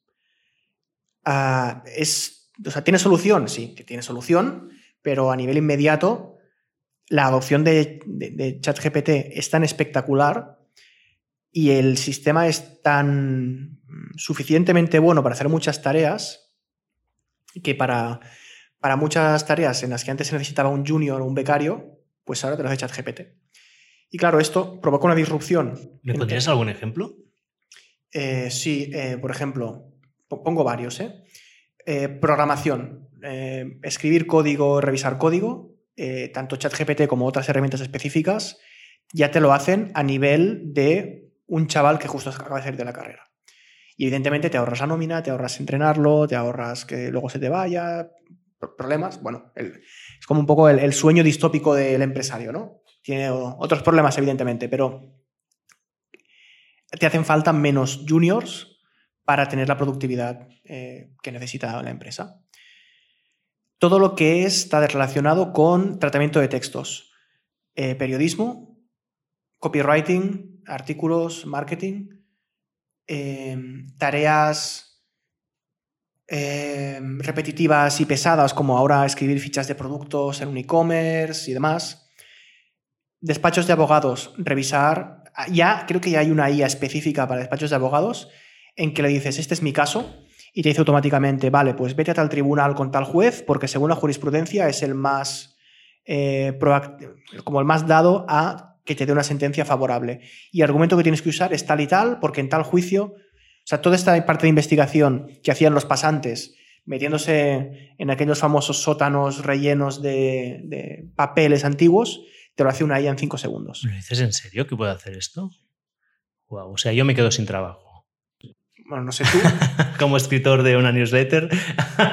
Aquí la, cuestión, yo el consejo que le di a los chavales, pues claro, me decían, o sea, me lo pintas muy negro, ¿no? Y le digo, quizá no será tan negro, pero creo que es, o sea, alguien lo tiene que decir, ¿no? Porque tenemos por una parte a la gente que sin conocerlo le entra el pánico, lo cual lo puedo entender, pero creo que no es la respuesta correcta. Y luego está toda la gente que, o bien por desconocimiento, o bien por no querer aceptar la realidad, te dicen, no, no es para tanto, o es un modelo de lenguaje, o bueno, ya nos adaptaremos, o el día que se inventaron los telares, pues mucha gente perdió el trabajo de costurera, y el día que se inventaron las neveras. Ya, ya, pero estamos hablando de que la, de que la IA es posible que sea la última tecnología que la humanidad tenga que inventar. Claro, aquí es un poco la pregunta que quería hacerte, que es que hay el proceso de creación destructiva, que siempre se habla, ¿no? Y el ejemplo del Excel, cuando aparecieron los Excel, todo el mundo se pensaba que los contables desaparecerían y al revés, hay más contables que nunca porque de golpe aparecieron muchas nuevas mm, funciones y, trabajo para, para, esos contables. Pero yo no sé si, qué es lo que dices tú, si este es el mismo caso o ya estamos en otro nivel donde simplemente seremos sustituidos completamente. Claro, si la, desde el momento en que la informática te permite automatizar tareas repetitivas, sí hay gente que pierde su trabajo, pero es personal poco cualificado. ¿Qué pasa con las IAS nuevas? Que las IAS nuevas son capaces de planificar, de tomar decisiones. Em, quizá la decisión última, o sea, la persona que aprieta el botón o la persona que firma el documento será un humano. Pero hay todo un proceso de razonamiento que te puede ayudar mucho la IA. Y, y claro, estos son nos pensábamos que la IA, la IA iba a sustituir, y voy a decir una barbaridad, ¿no?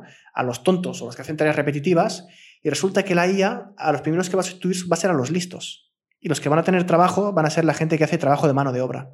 El paleta, el electricista, el dentista, el cirujano, el cocinero, el peluquero. Y así que tú no crees que saldrán nuevos trabajos para esta gente. O sea, al final, te, digo, te cuento mi, una experiencia que la mía es muy tonta porque no tengo ni idea, pero yo desde pues, que hablamos de sobre ChatGPT, pues no sé si eran Navidades o un poco antes de Navidades, que empecé a jugar con él, porque todo el mundo decía que iba tan bien para el contenido, y la verdad es que no le encontraba ninguna utilidad real, porque lo que me daba no era de la calidad que yo buscaba. Hasta hasta el último artículo que he hecho, que hice un artículo sobre el sulforafano, donde necesitaba hacer un poco de, búsqueda bibliográfica y de, investigación. Y abrí el ChatGPT, que tengo acceso al 4, y dije, ChatGPT, quiero que seas mi asistente científico. Te haré preguntas sobre diferentes rutas metabólicas y quiero que me digas qué se, conoce hoy en día en la bibliografía y me pongas las, las citas bibliográficas. Y si no sabes de algo, me dices que no lo sabes. Y ¡buah! O sea, el trabajo que habrían sido tres o cuatro o cinco días de ir buscando y, escarbando, lo hice en, una hora. O sea, fue transformador, pero tenía que hacerle yo las preguntas adecuadas. O sea, no le podía decir, escribe un artículo sobre el sulforafano y dejarlo, porque lo que me hacía, claro, a lo mejor dentro de un año sí que le hará el buen artículo, ¿no? Es, es claro. Yo estoy levantando, o sea, estoy haciendo un poco el papel de levantar la liebre de algo que a día de hoy no está pasando pero que no está lejos. No sé si será un año, no sé si será cinco años, pero no estamos lejos de que, haya un chat GPT 7 y tú le digas, quiero escribir un artículo sobre el sulforafano de tantas palabras, enfocado, eh, pues quiero transmitir tal información, pero que no sea muy técnico, y que le escriba un artículo y entonces tú haces editor, ¿no? Pues un poco más técnico esta parte, y esta parte no se entiende bien, y esta parte no cuadra muy bien, me la quitas. Pim, pim, pim, pim, y te lo acabará de escribir. Wow. Tendré que empezar a reinventarme ya. Em, entonces yo el consejo que le di a los chavales era que se especializaran, que es el consejo contrario del que le suele dar a todo el mundo cuando acaba la universidad, que es, pues lee sobre filosofía, eh, lee sobre nutrición, eh, haz un poco de programación, ¿no? Haz un, poco, cultiva todo para entrar en el mundo laboral con una perspectiva muy abierta. Este consejo es, es bueno pero en el mundo actual quizá volverá a ser bueno de aquí cinco años. En 2023 no es el adecuado, porque si ahora mismo yo de contratar a una persona y esta persona es un generalista, eh, para generalista tengo ChatGPT. O sea, yo, el, valor, el valor en general en las empresas, con pequeñas excepciones, lo crean los especialistas. Así que si tú eres copywriter y, eres un buen copywriter, es difícil que una IA te quite el trabajo. Ahora, pues si tienes una agencia que te haga un poco de copywriting y te eh, ajusto los, eh, te ajusto los copies de los artículos y te hago no sé qué en Google Ads y tal y cual, esto igual sí que te lo hace, eh, sí que te lo hace un GPT. O sea que el consejo que les di es especializaos en una cosa y cuando hagáis entrevistas y cuando apliquéis a un trabajo, decid que vosotros sois especialistas en tal. Y si hace falta, les dije, decirle al entrevistador, yo uso ChatGPT, pero, o sea, yo, por ejemplo, administrador de sistemas de Linux, un ejemplo que les puse porque hay informáticos. Este es un campo en el cual, pues, ChatGPT no lo hace muy bien, pero aunque lo hiciera bien, tú lo que tienes que decir es, no, no, yo esta herramienta la uso, pero es que yo soy súper experto en esto. Ah, pues perfecto, porque yo busco a alguien que tenga este skill, tú tienes este skill. Pero si te viene un junior, no, pues un poco de todo, ¿no? Lo que he hecho en la carrera, que, es, su rol, o sea, durante toda la historia de la humanidad, uno eh, estudiaba en una escuela o con un mentor o en la Grecia antigua. O sea, tú estudiabas y luego cuando empezabas a trabajar tenías todo un periodo de aprendizaje. Tienes que aprender cómo va el mundo, tenías que especializarte en algo, empezar tocando un poco de todo. Y esto se ha girado completamente en cosa de seis meses. Bueno, y, hay otra cosa que se me ocurría ahora que estábamos hablando, que es que yo creo que siempre habrá, al menos mientras los humanos mandemos, siempre querremos trabajar con humanos, por una cuestión casi evolutiva. Entonces siempre yo creo que aunque la persona llegara a ser imprescindible, no lo sería porque nosotros querríamos la persona, que querríamos que la última decisión la tomara una persona. A lo mejor esto en la siguiente generación cambia, ¿no? Hay la película de Sager, que, seguro que has visto, donde un, señor se enamora de un ordenador porque es, es que es una persona tan maravillosa que se termina enamorando. Pero igual creo que hay un elemento aquí casi evolutivo que, que nosotros queremos estar con otra gente. Este elemento existe y la gran pregunta es si este elemento es más potente que nuestra, nuestra función de utilidad y de comodidad como seres humanos.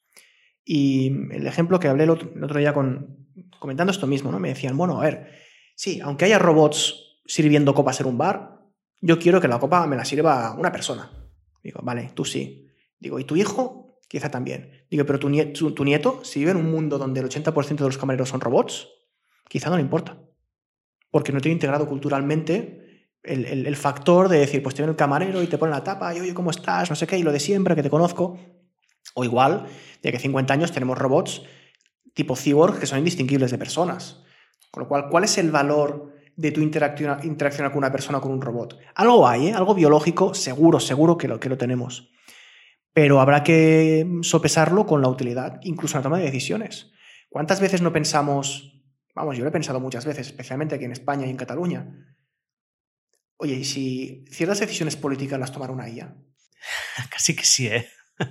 Especialmente en algunas que son como muy técnicas, ¿no? Pues la típica discusión de los parques eólicos y tal. Hay un componente emocional muy importante, ¿no? Y a veces lo que queremos, claro, desde mi punto de vista, habrá gente que opina diferente, yo opino que hay un cierto elemento utilitarista. Y pongo este tema como ejemplo porque, porque me ha salido así.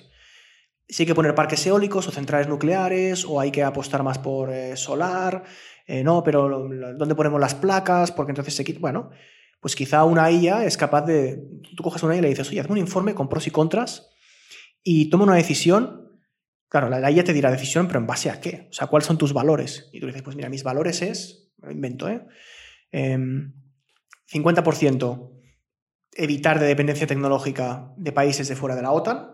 Me lo estoy inventando total, ¿eh? 30% eh, eh, cuidar el paisaje natural de mi país. 10% eh, respetar las zonas turísticas y que sean bonitas para que, si vas turista tienes todo placas solares y en vez de tener verde, pues es un rollo. No sé, ¿no? Y 10% interés económico futuro o retorno del capital, lo que sea. La IA eso te lo puede calcular y te puede decir, con los valores que tú me has indicado, lo más correcto es eh, poner molinos encima del mar. ¿Por qué? Porque el coste es más elevado, pero no tiene impacto paisajístico. O no, lo más adecuado es poner una central nuclear aquí y aquí. lo más adecuado es hacer un agujero debajo de una montaña y almacenar ahí una cuba de agua y usar, eh, no sé, energía geotérmica. Me lo estoy inventando totalmente. Pero se acaban un poco. O sea, al, menos sabes en base a qué se toma la decisión, ¿no? A día de hoy lo hacen personas. Queremos suponer que hay técnicos, ¿no? técnicos de gobierno, que dicen, pues yo he hecho un informe y yo creo que tal y cual. Pero claro, estos técnicos están sesgados. ¿La IA estaría sesgada? Claro que lo estaría, pero yo creo que es más predecible. Tampoco significa que un gobierno puramente tecnocrático sea mejor que un gobierno puramente humano. Pero habrá que verlo. O sea, yo lo, pongo encima de la mesa. No sé pontificar al respecto, pero no sé cómo pesará el componente em, especista, ¿no? Especista. no, de la especie. Mm.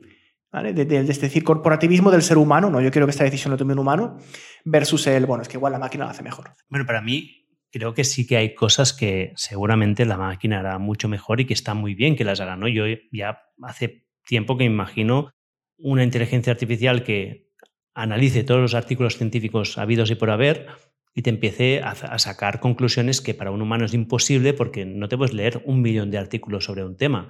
¿no? y al final te pierdes en detalles y que puedes ser capaz. Lo que hacen ahora los metaanálisis, pues el meta-metaanálisis, ¿no? Seguro que ya hay, hay, empresas que están haciendo esto, porque para mí me, me, parece como una de las aplicaciones obvias, o como antes has dicho, has dicho que había sistemas expertos de, de medicina, pues lo mismo, ¿no? Una inteligencia artificial que sea capaz de integrar todo el conocimiento actual de fisiología y de de microbiología y de todas las vías que te imagines y te sea capaz de predecir, ¿no? Pues desde predicción de si hay un cáncer temprano mediante una imagen o mediante diferentes biomarcadores. Bueno, hay millones de, aplicaciones que creo que son súper útiles, ¿no? La tecnología ya existe y ya hay aplicaciones, por ejemplo, de detección de cáncer mediante imagen que funcionan mejor que las personas. Pero Exacto. al final, quien te llama por teléfono es un médico, ¿no? Y te dice, siéntese usted, lo voy a explicar pero no se apoyan de, técnicas así. Ah, de donde estamos todavía un poco lejos es de que la IA te diga,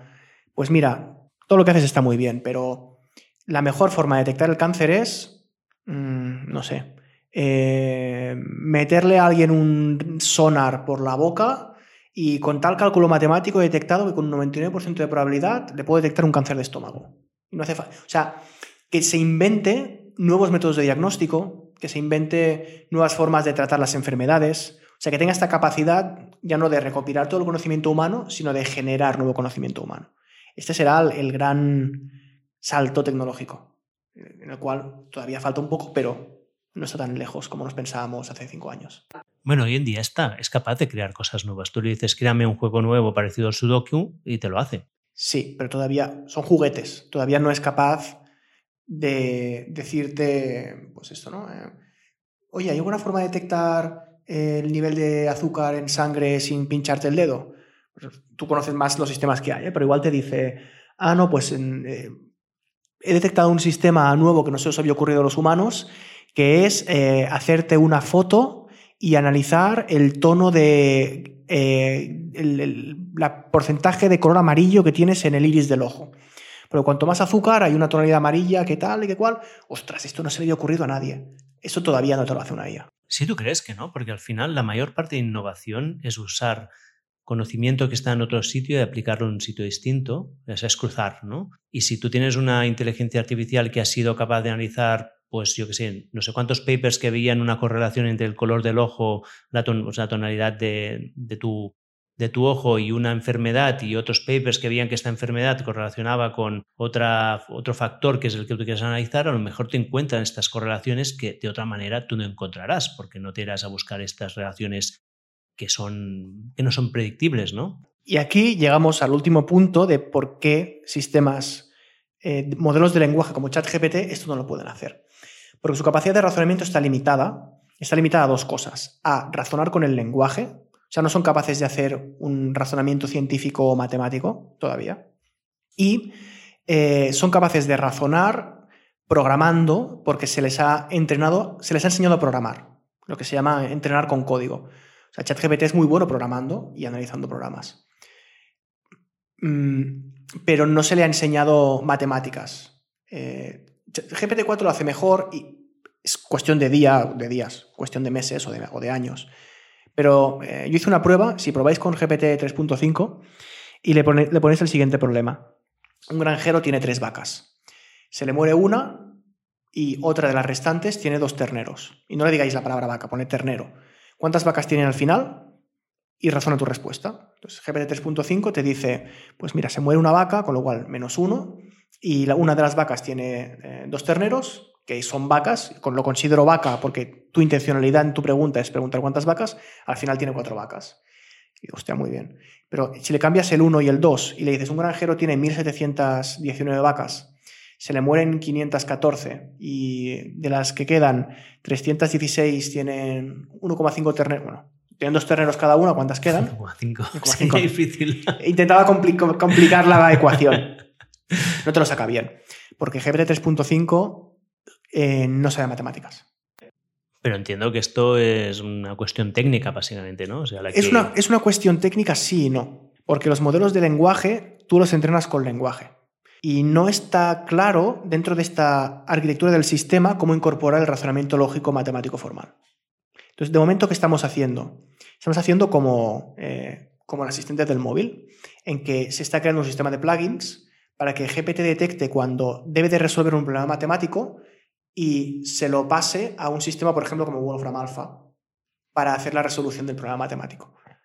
O cuando, le, por ejemplo, detectas que le estás preguntando, programar lo hace muy bien, ¿no? Pero le estás pidiendo que te genere una imagen y te dice, yo soy un modelo de texto, yo no sé generar imágenes. Entonces, ¿qué le dices? Ah, pues dame un prompt para Stable Diffusion o dame un prompt para Midjourney. Pero si tiene un plugin de Midjourney, puede de- detectar que le estás pidiendo, diseñame un póster para un concierto, ¿no? En el que van a venir, pues, no sé, Arctic Monkeys eh, y Blur y, joder, todos grupos de los años 2000. Bueno, me, me quedo un poco desfasado. Igual, Y- igual que el Canal Plus. el Canal Plus. Ya, se nos- ya tenemos una edad. Y pues eh, ChatGPT detecte, vale, me está pidiendo un póster, yo no sé pintar, pero yo sé que tengo un plugin que es Midjourney, que si yo le paso texto, porque yo soy bueno con texto, pero no con nada más, si yo le paso unas instrucciones determinadas, me devolverá una imagen. Conectándolo con plugins, pero claro, conectarlo con plugins, la gran pregunta es si esto, eh, o sea, cómo de importante será el salto cualitativo de razonamiento. O si este razonamiento hay que incorporarlo y hay que ir a una arquitectura de IA totalmente nueva, que no es un modelo de lenguaje en el cual se ha estudiado la Wikipedia y que luego unos humanos la han tuneado un poquito, sino un modelo totalmente nuevo en el cual hay que incorporar desde el principio un razonamiento lógico y luego entrenarlo de otra manera. No lo sabemos. Es que quizá OpenAI tenga alguna pista, pero yo mm, no lo sé todavía. Vale, ¿hay alguna otra aplicación que tú veas que, que es inmediata, que va a ser revolucionaria, que se le escape a la gente? No, creo que son las obvias. Eh, o sea, la- las obvias son las que tenemos ya, las que ya existen. De lo que pueda pasar en el futuro no lo sé, porque creo que de repente todo el mundo se ha puesto a hacer Transformers. Y porque se ha visto que, lo que digo, ¿eh? no solamente es el Transformer, es el Transformer, es el eh, Reinforced Learning with Human Feedback, es el Training on Code, es el Parameter Tuning, o sea, cuatro o cinco cosas más, pero que ahora ya la gente sabe qué es lo que tiene, es lo que, tiene que hacer en sus modelos. Generación de imagen y de texto es el gran salto. Esto, por ejemplo, en mi opinión, no influirá en cosas como el coche autónomo. El coche autónomo es otro tipo de modelos de IA diferentes que no se pueden beneficiar de las, creo, no se pueden beneficiar de las mejoras de, de, de GPT. ¿Y qué más tenemos? La robótica. Bueno, pues la robótica tampoco, tampoco porque es un campo diferente. Robótica me refiero a brazos mecánicos, ¿no? O un robot que nos haga la comida. No. O sea, quizá tendremos un robot que le pides que te haga una tortilla y sabe perfectamente lo que tiene que hacer, pero no sabe mover los brazos, entre comillas, ni coger la sartén y demás, porque no. Falta eh, conocimiento del espacio físico en 3D. No se me ocurre nada que no sea especialmente evidente. O sea, lo que tendremos pronto es los que tengan Alexa en casa, que yo no, es una Alexa que le puedes decir, diseñame el, el, plan nutritivo de la semana que viene para mis hijos que tienen esto, no le gusta este, no le gusta esto y que tienen estas intolerancias y además hazme la lista de compra y hay, por cierto, que el fin de semana vienen unos amigos y también dime qué plato hacer, ¿no? Pero el plato lo tendrás que hacer tú. O que digas, hazme mi plan de entrenamiento personal. ¿También? Bueno, suerte que Mammoth Hunters ha cerrado. Carlos, ¿qué tiene que hacer la gente para aprender de esto, los que no sepan de qué va? Creo que para aprender a un nivel usuario, contenido informática a nivel usuario, pues IA a nivel usuario. Escuchar este tipo de podcast está bien como punto de partida. Leer la Wikipedia está bien. Eh, libros de divulgación. Tendría que buscar alguno. Luego quizá te los busco para, para ponerlos en las notas. Porque el que me estoy leyendo, el, el Super Intelligence, no es un libro de divulgación, es un libro de filosofía sobre la IA. Entonces, alguien que quiera decir, quiero entender cómo funciona la IA, se le va a hacer bola. Alguien que quiere entender, por ejemplo, ah, pues yo tengo más curiosidad de cómo funciona una red neuronal por dentro. O sea, Carlos ha explicado lo básico, pero no. Esto si yo lo quisiera programar, ¿cómo lo de programar? Ahí entramos en un terreno de informático. O sea, yo salí de la carrera, bueno, yo porque hice el máster, pero salí de la carrera, juraría, sin saber programar redes neuronales. Sabía los conceptos básicos, pero no, sea, la IA realmente es una disciplina muy sofisticada. Es como, yo creo que está a un nivel de cirujano, para entendernos. No, ni siquiera todos los médicos pueden ser cirujanos, no todos los informáticos pueden ser expertos en IA. Y yo hablo como una persona que me paso el día haciendo PowerPoints. O sea, yo hace muchísimo que no programo este tipo de cosas, lo que pasa es que, digamos, pues, por, porque trabajo en ello y por los estudios, a nivel alto, o sea, los conozco a nivel alto, y yo quedo con mi equipo de doctores en IA y los detalles no se los puedo decir, ¿no? Pero puedo guiarlos, oye, ¿habéis probado esto lo otro? Esta es la combinación ideal. Así que creo que es un error mm, pensar que alguien puede hacer un bootcamp de tres semanas y ser un experto en IA, pero sí que puedes hacer un curso en Coursera y entender mejor, desde una, con una base más sólida, cómo funciona este tipo de sistemas. Puedes hacer experimentos. Hoy día hay muchas páginas web eh, que tienen como modelos de IA preentrenados y puedes jugar y puedes ver, ah, pues si hago una red neuronal de esta manera y el entorno con estos datos me dará este resultado. Y no tienes ni siquiera que saber programar. Pero es, lo que digo, es nivel usuario, es saber la diferencia entre saber usar el Word y programar el Word. Y como usuario, para que te haga tu vida más fácil, ¿tú haces los PowerPoints con, con IA? No, pero quizá tendría que planteármelo.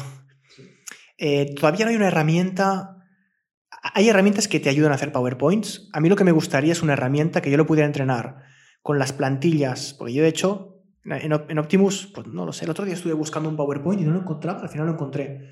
Pues que debo tener 200 PowerPoints hechos en Optimus.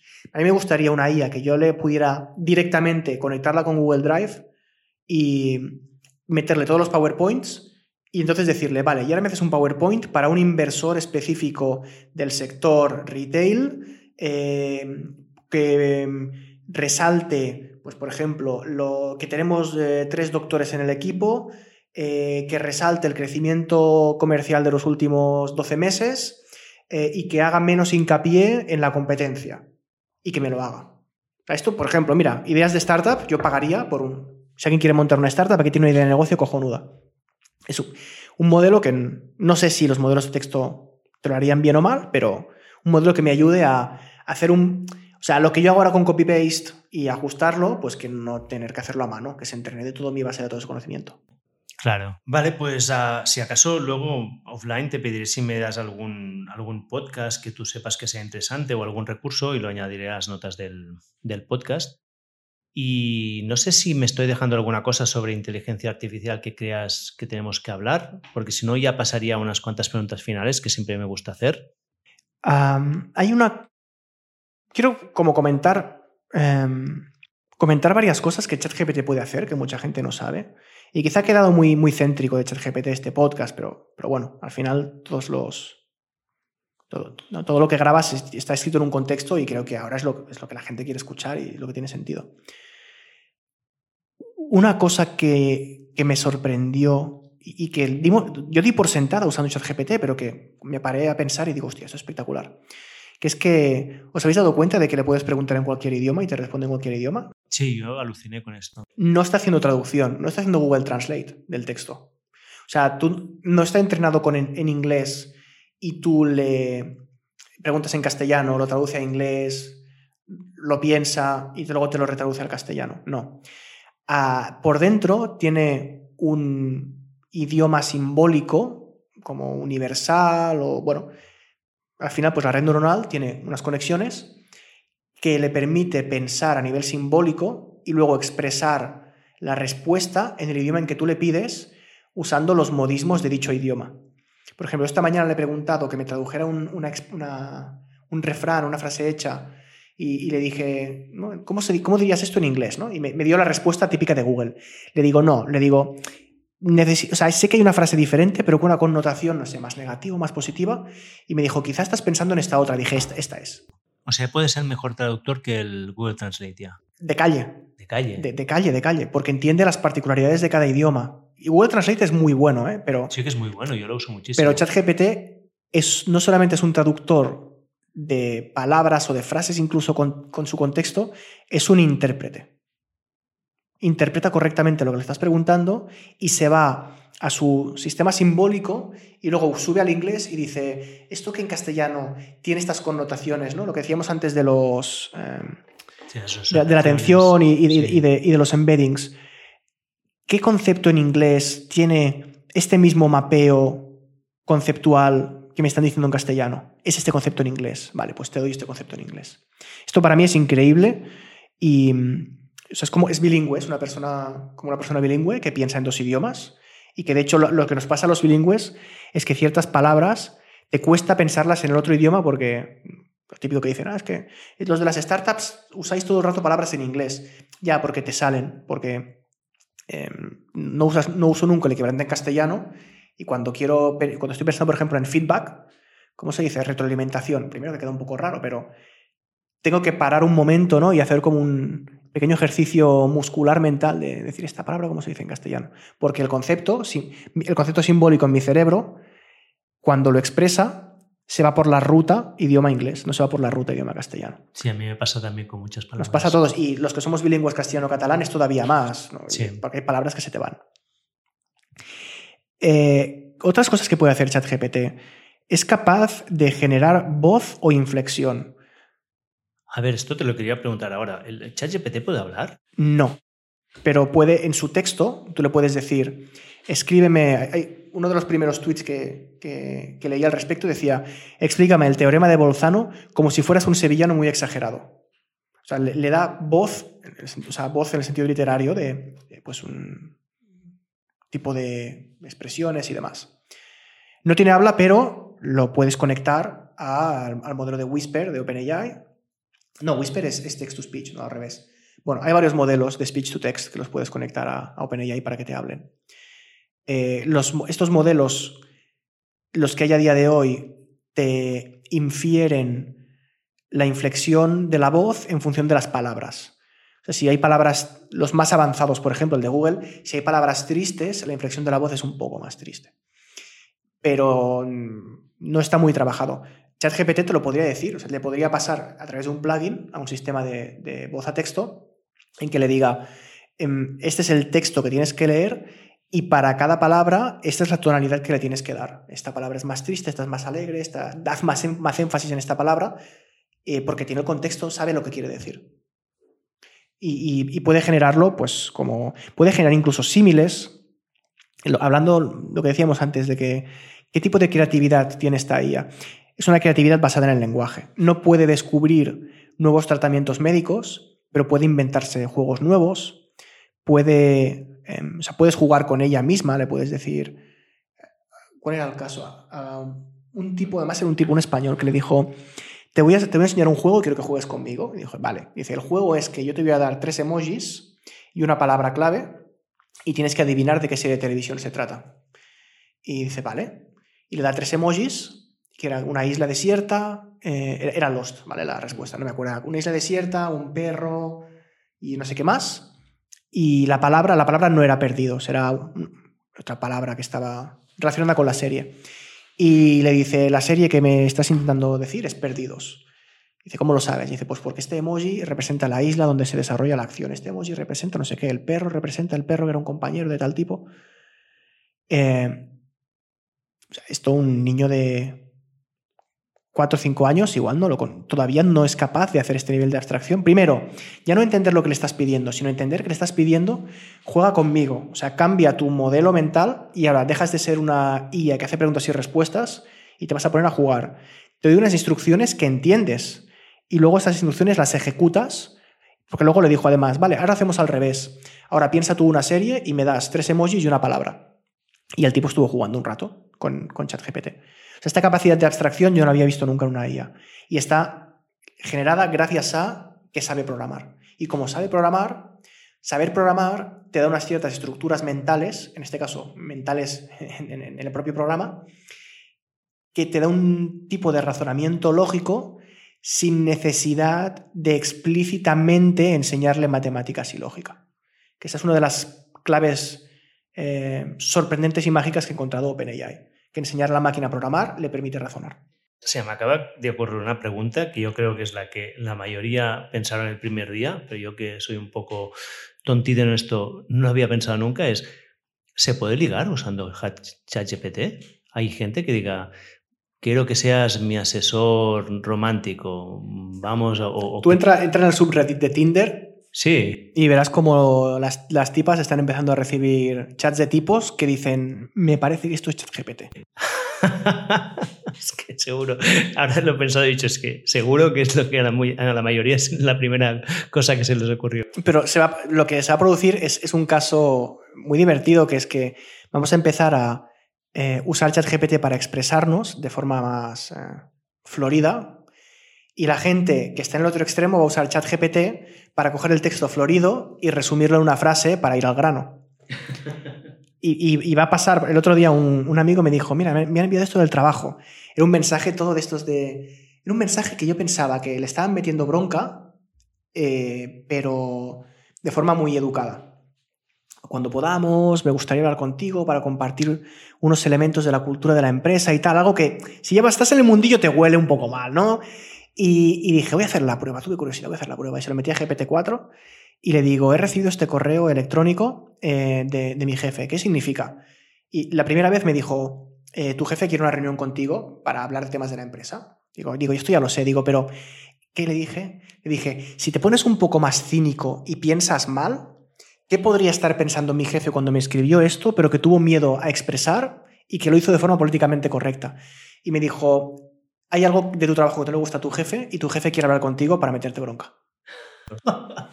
y, y, esto ya lo dice ChatGPT ahora. Sí. ChatGPT tiene más nivel de comprensión de leer entre líneas que muchos humanos. Yo el primero, yo me cuesta un poco a veces leer entre líneas. ¿Qué me han querido decir? ¿no? O sea, ¿Es un eufemismo? O sea, ¿cómo es posible que ChatGPT entienda eufemismos? Pues por todas estas tecnologías que le han, que le han aplicado.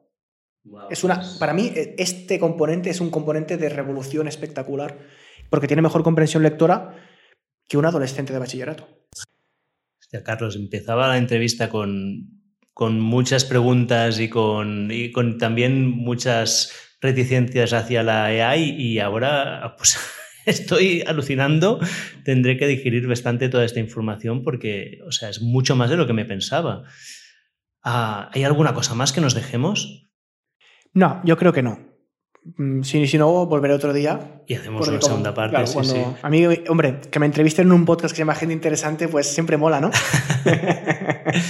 pues va, Carlos, antes de terminar te haré dos o tres preguntas rápidas. Dejemos de hablar de máquinas y hablemos de personas y hablemos de ti. Uh, dime una cosa en la que has cambiado de opinión últimamente. Que no esté relacionada con IA, pero mira, está relacionada con el cerebro humano. Eh, yo, o sea, en la startup en la que estoy, soy fundador. Eh, a ver, yo soy informático, ¿no?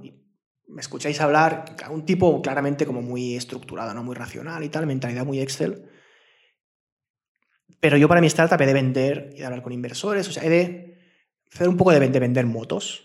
Que no es vender humo, no, sino vender motos de, oye, pues hay que venderse bien y quedar como guay. Claro, no es mi personalidad. Y yo he tenido que aprender a hacerlo y, y a forzarme a hacerlo porque no me salía de dentro. Esto nos pasa, nos pasa a muchos. Y de lo que me he dado cuenta eh, es que he llegado a un límite. Hay una barrera de. Lo voy a expresar mal, pero para que nos sentamos, ¿no? De caradurismo que no soy capaz de replicar.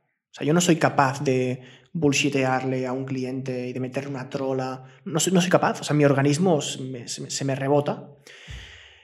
Y pese a que he aprendido mucho y yo creo que incluso mi personalidad ha cambiado mucho por, por ser fundador de una empresa, creo que hay un techo de cristal.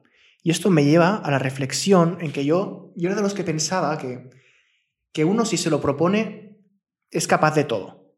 No hablando de pensamiento positivista absurdo, barato, sino en que todos los seres humanos eh, somos capaces de, con la cultura adecuada, con el contexto adecuado, eh, con las motivaciones adecuadas, hacer de todo. O sea que tú cuando naces, si, me lo invento, ¿eh? vives en una familia de informáticos, eres capaz de ser informático, y si vives en una familia de deporte, no, porque es diferente, ¿no? pero una familia de, pues esto, ¿no? de vendedores de coches, vas a ser un vendedor de coches de puta madre. Y recientemente estoy cambiando de opinión y creo que no. O sea, creo que en el famoso debate de si uno nace o se hace, creo que nace mucho más que se hace.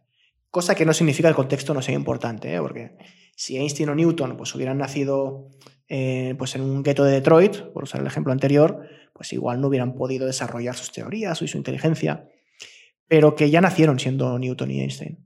Y no, es un tema solamente de, de cociente intelectual o de ser más listo, más tonto, no hablo de eso.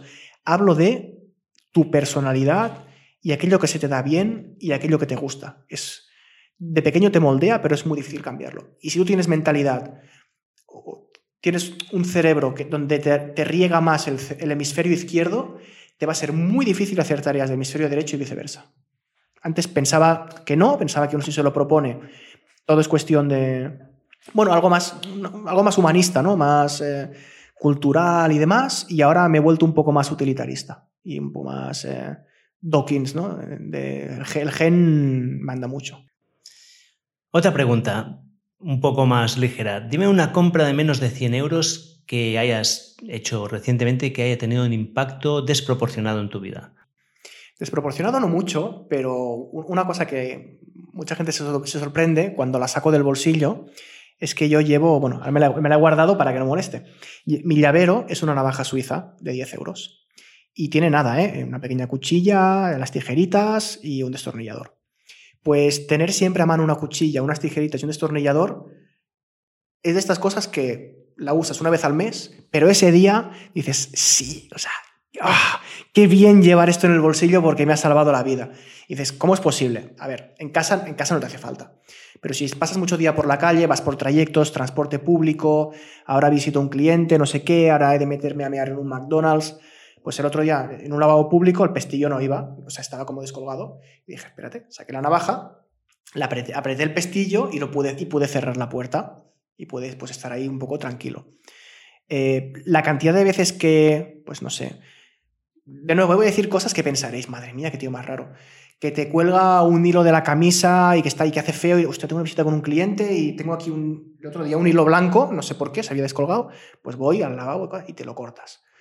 Eh, cosas de pequeño, bueno, pequeñas comodidades que llevar un elemento cortante en el bolsillo, pues siempre son útiles. ¿Sabes que yo también llevo una navaja siempre en, la cartera? Pues, ¿qué te he de contar? Se empatizo mucho contigo. Dime una buena inversión que hayas hecho. Mira, la mejor inversión que he hecho recientemente es eh, trabajar mi marca personal en Twitter. Y creo que, creo que hay que explicarlo bien porque eh, cuando ves a alguien que tiene muchos seguidores en Twitter, normalmente o sea, hay como dos reacciones, ¿no? El, rechazo, ¿no? El pensar, este tipo que va como de guay, o va de influencer, y, pero de hecho la gran parte de la población o ni se fija, o, sencillamente pues es un numerito que te da autoridad. Entonces yo llegó un punto en que pensé, bueno, yo llevaba mucho tiempo en Twitter y hablaba cosas informática, pero en fin, de estar por casa. Y pensé, sea, veo gente que, que les surgen oportunidades a través de Twitter, ¿no? Y yo estoy desaprovechando esto. ¿Qué tendría que hacer para, para subir mi numerito? Que el, numerito, el numerito son los followers, ¿eh? El, el, numerito al final, ¿qué impacto tiene? O sea, hasta hace poco, de hecho, cambiaron el algoritmo, pero tenía poco impacto. Pero hace que cuando yo, por ejemplo, pues voy a hablar con un cliente o hablo con un inversor o voy en nombre de Optimus Price, y la gente dice, ¿este Carlos quién es? Claro, es normal, ¿no? Es un sistema de reputación, ¿este Carlos quién es? Tú buscas por internet y igual sale mi web o mi LinkedIn. Y vas a Twitter y, hostia, este tío tiene 40.000 followers. Este tío tiene 40.000 followers no porque sea más listo o más tonto, sino porque me pasé un año haciendo estrategias para pues, publicar hilos, publicar artículos, dar contenido de valor, responder a gente. Y, al final el, el numerito me lo he ganado trabajando. Pero dirás, bueno, ¿es por vanidad? Realmente no. O sea, a mí yo el día que cierre la empresa igual me cierro Twitter, porque a mí el Twitter me la trae al pairo.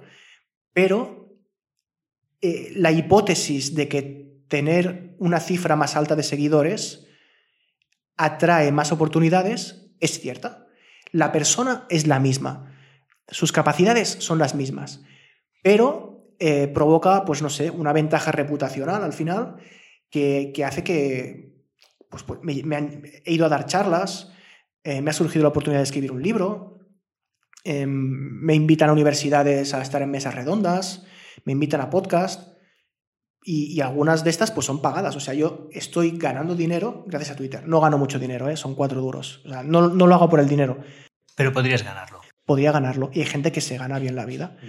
Eh, así que yo es algo que, que pasé de, ser no, no, ya no solo escéptico, sino contrario a, esta gente que se dedica a, o la etiqueta influencer, ¿no? que yo no me la pongo nunca porque yo, yo no influyo. Yo lo que tengo es o sea, yo he jugado al juego de aumentar mi cifra de followers para sacarle un beneficio reputacional y para mi empresa y hice una inversión que ya os digo, eh, que hay que trabajarlo, hay que dedicarle horas, pero me ha salido a cuenta. Igual hay gente a la que no le sale a cuenta, no digo que le sirva a todo el mundo, ni digo que, no sé, a alguien que tiene un que tiene su trabajo y su vida y que esto de Twitter le da igual, que tenga que hacerlo simplemente por inflar esta cifra.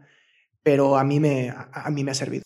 Bueno, de hecho yo escribí un artículo que se llama El Gran Juego, que lo hice en parte inspirado por ti, porque habíamos hablado varias veces de esto y bueno, y, vi tu trayectoria y me di cuenta.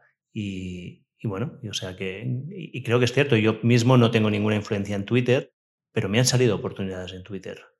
Creo que Twitter es especial ¿eh? como red social. No, hay otra red social en donde esto no pasa tanto. Porque Twitter es, la, es el foro público de Internet es más interactivo que otras. Y esperemos que lo sea por muchos años y podemos, si quieres, otro, hacer otro podcast hablando de Twitter, porque va, un poco por malos, malos derroteros, pero mientras dure, es la forma que tenemos la humanidad de, conocer a desconocidos. Lo que, lo que era Facebook en su momento, ahora mismo no es Twitter. Y esto tiene un valor, esto tiene valor. Yo pago, pago por Twitter porque para mí tiene valor que mis tweets se vean más eh, y lo digo, eh, o tiene un interés claramente comercial. No, no, creo que haya que esconderse ni que dé vergüenza. A mí me salen oportunidades y, mi empresa es más visible y me salen más clientes por estar bien posicionado en Twitter. O sea, que yo lo hago por vender. Oye, que si hay gente que lo hace por su ego, pues encantado. O sea, cada uno sabrá sus, oportunidades. Pero que tiene, vamos, es una herramienta que tiene valor. Y, y cerrando con esto, dime dónde te puede encontrar la gente. ¿En Twitter?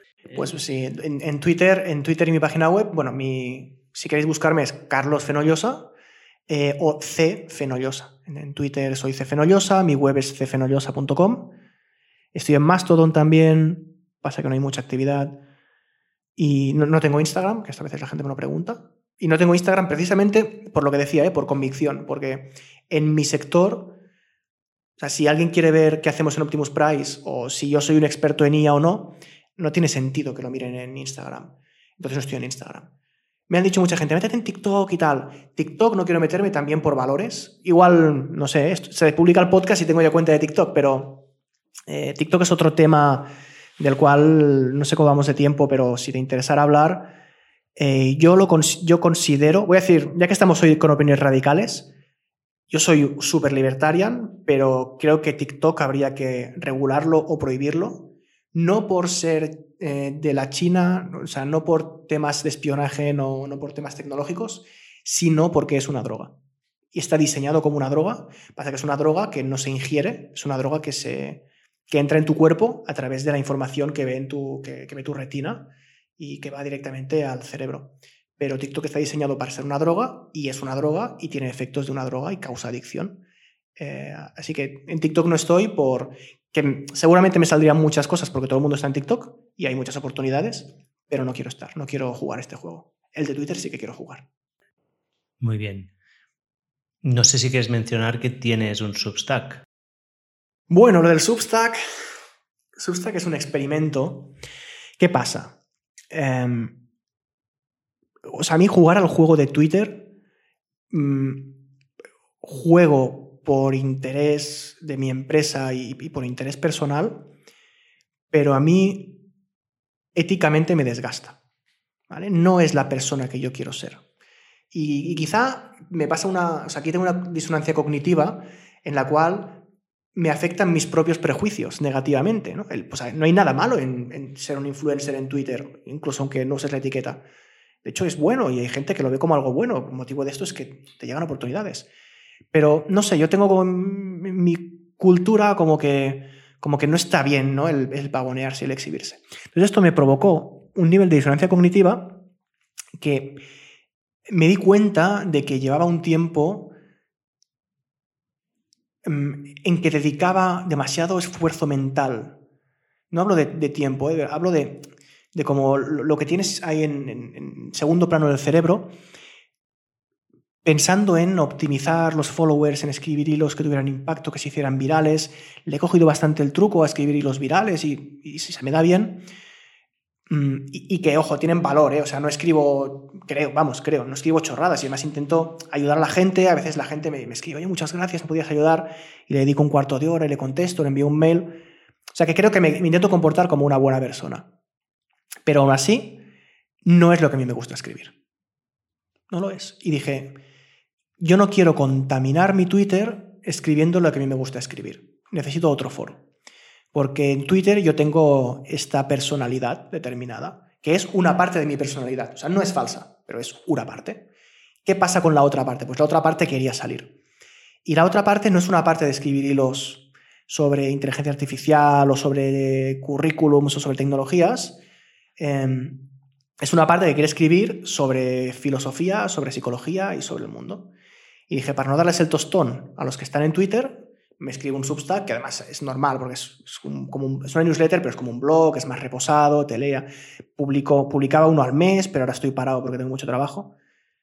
Y, y me da una válvula de escape y una, y una, forma también de terapia propia para, para escribir. Pero es una... O sea, si lo que os hablo de la IA os parece una ida de olla, si os leéis lo que tengo publicado en Substack, es una ida de olla triple.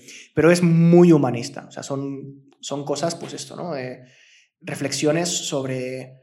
Eh, hago alguna reflexión sobre la IA, hago reflexiones de por qué estamos en este mundo, eh, reflexiones de cómo dedicamos nuestro tiempo, cómo vivimos en una cultura que nos obliga a unas ciertas cosas, pero que esto no nos va a la contra de nuestros valores como ser humano.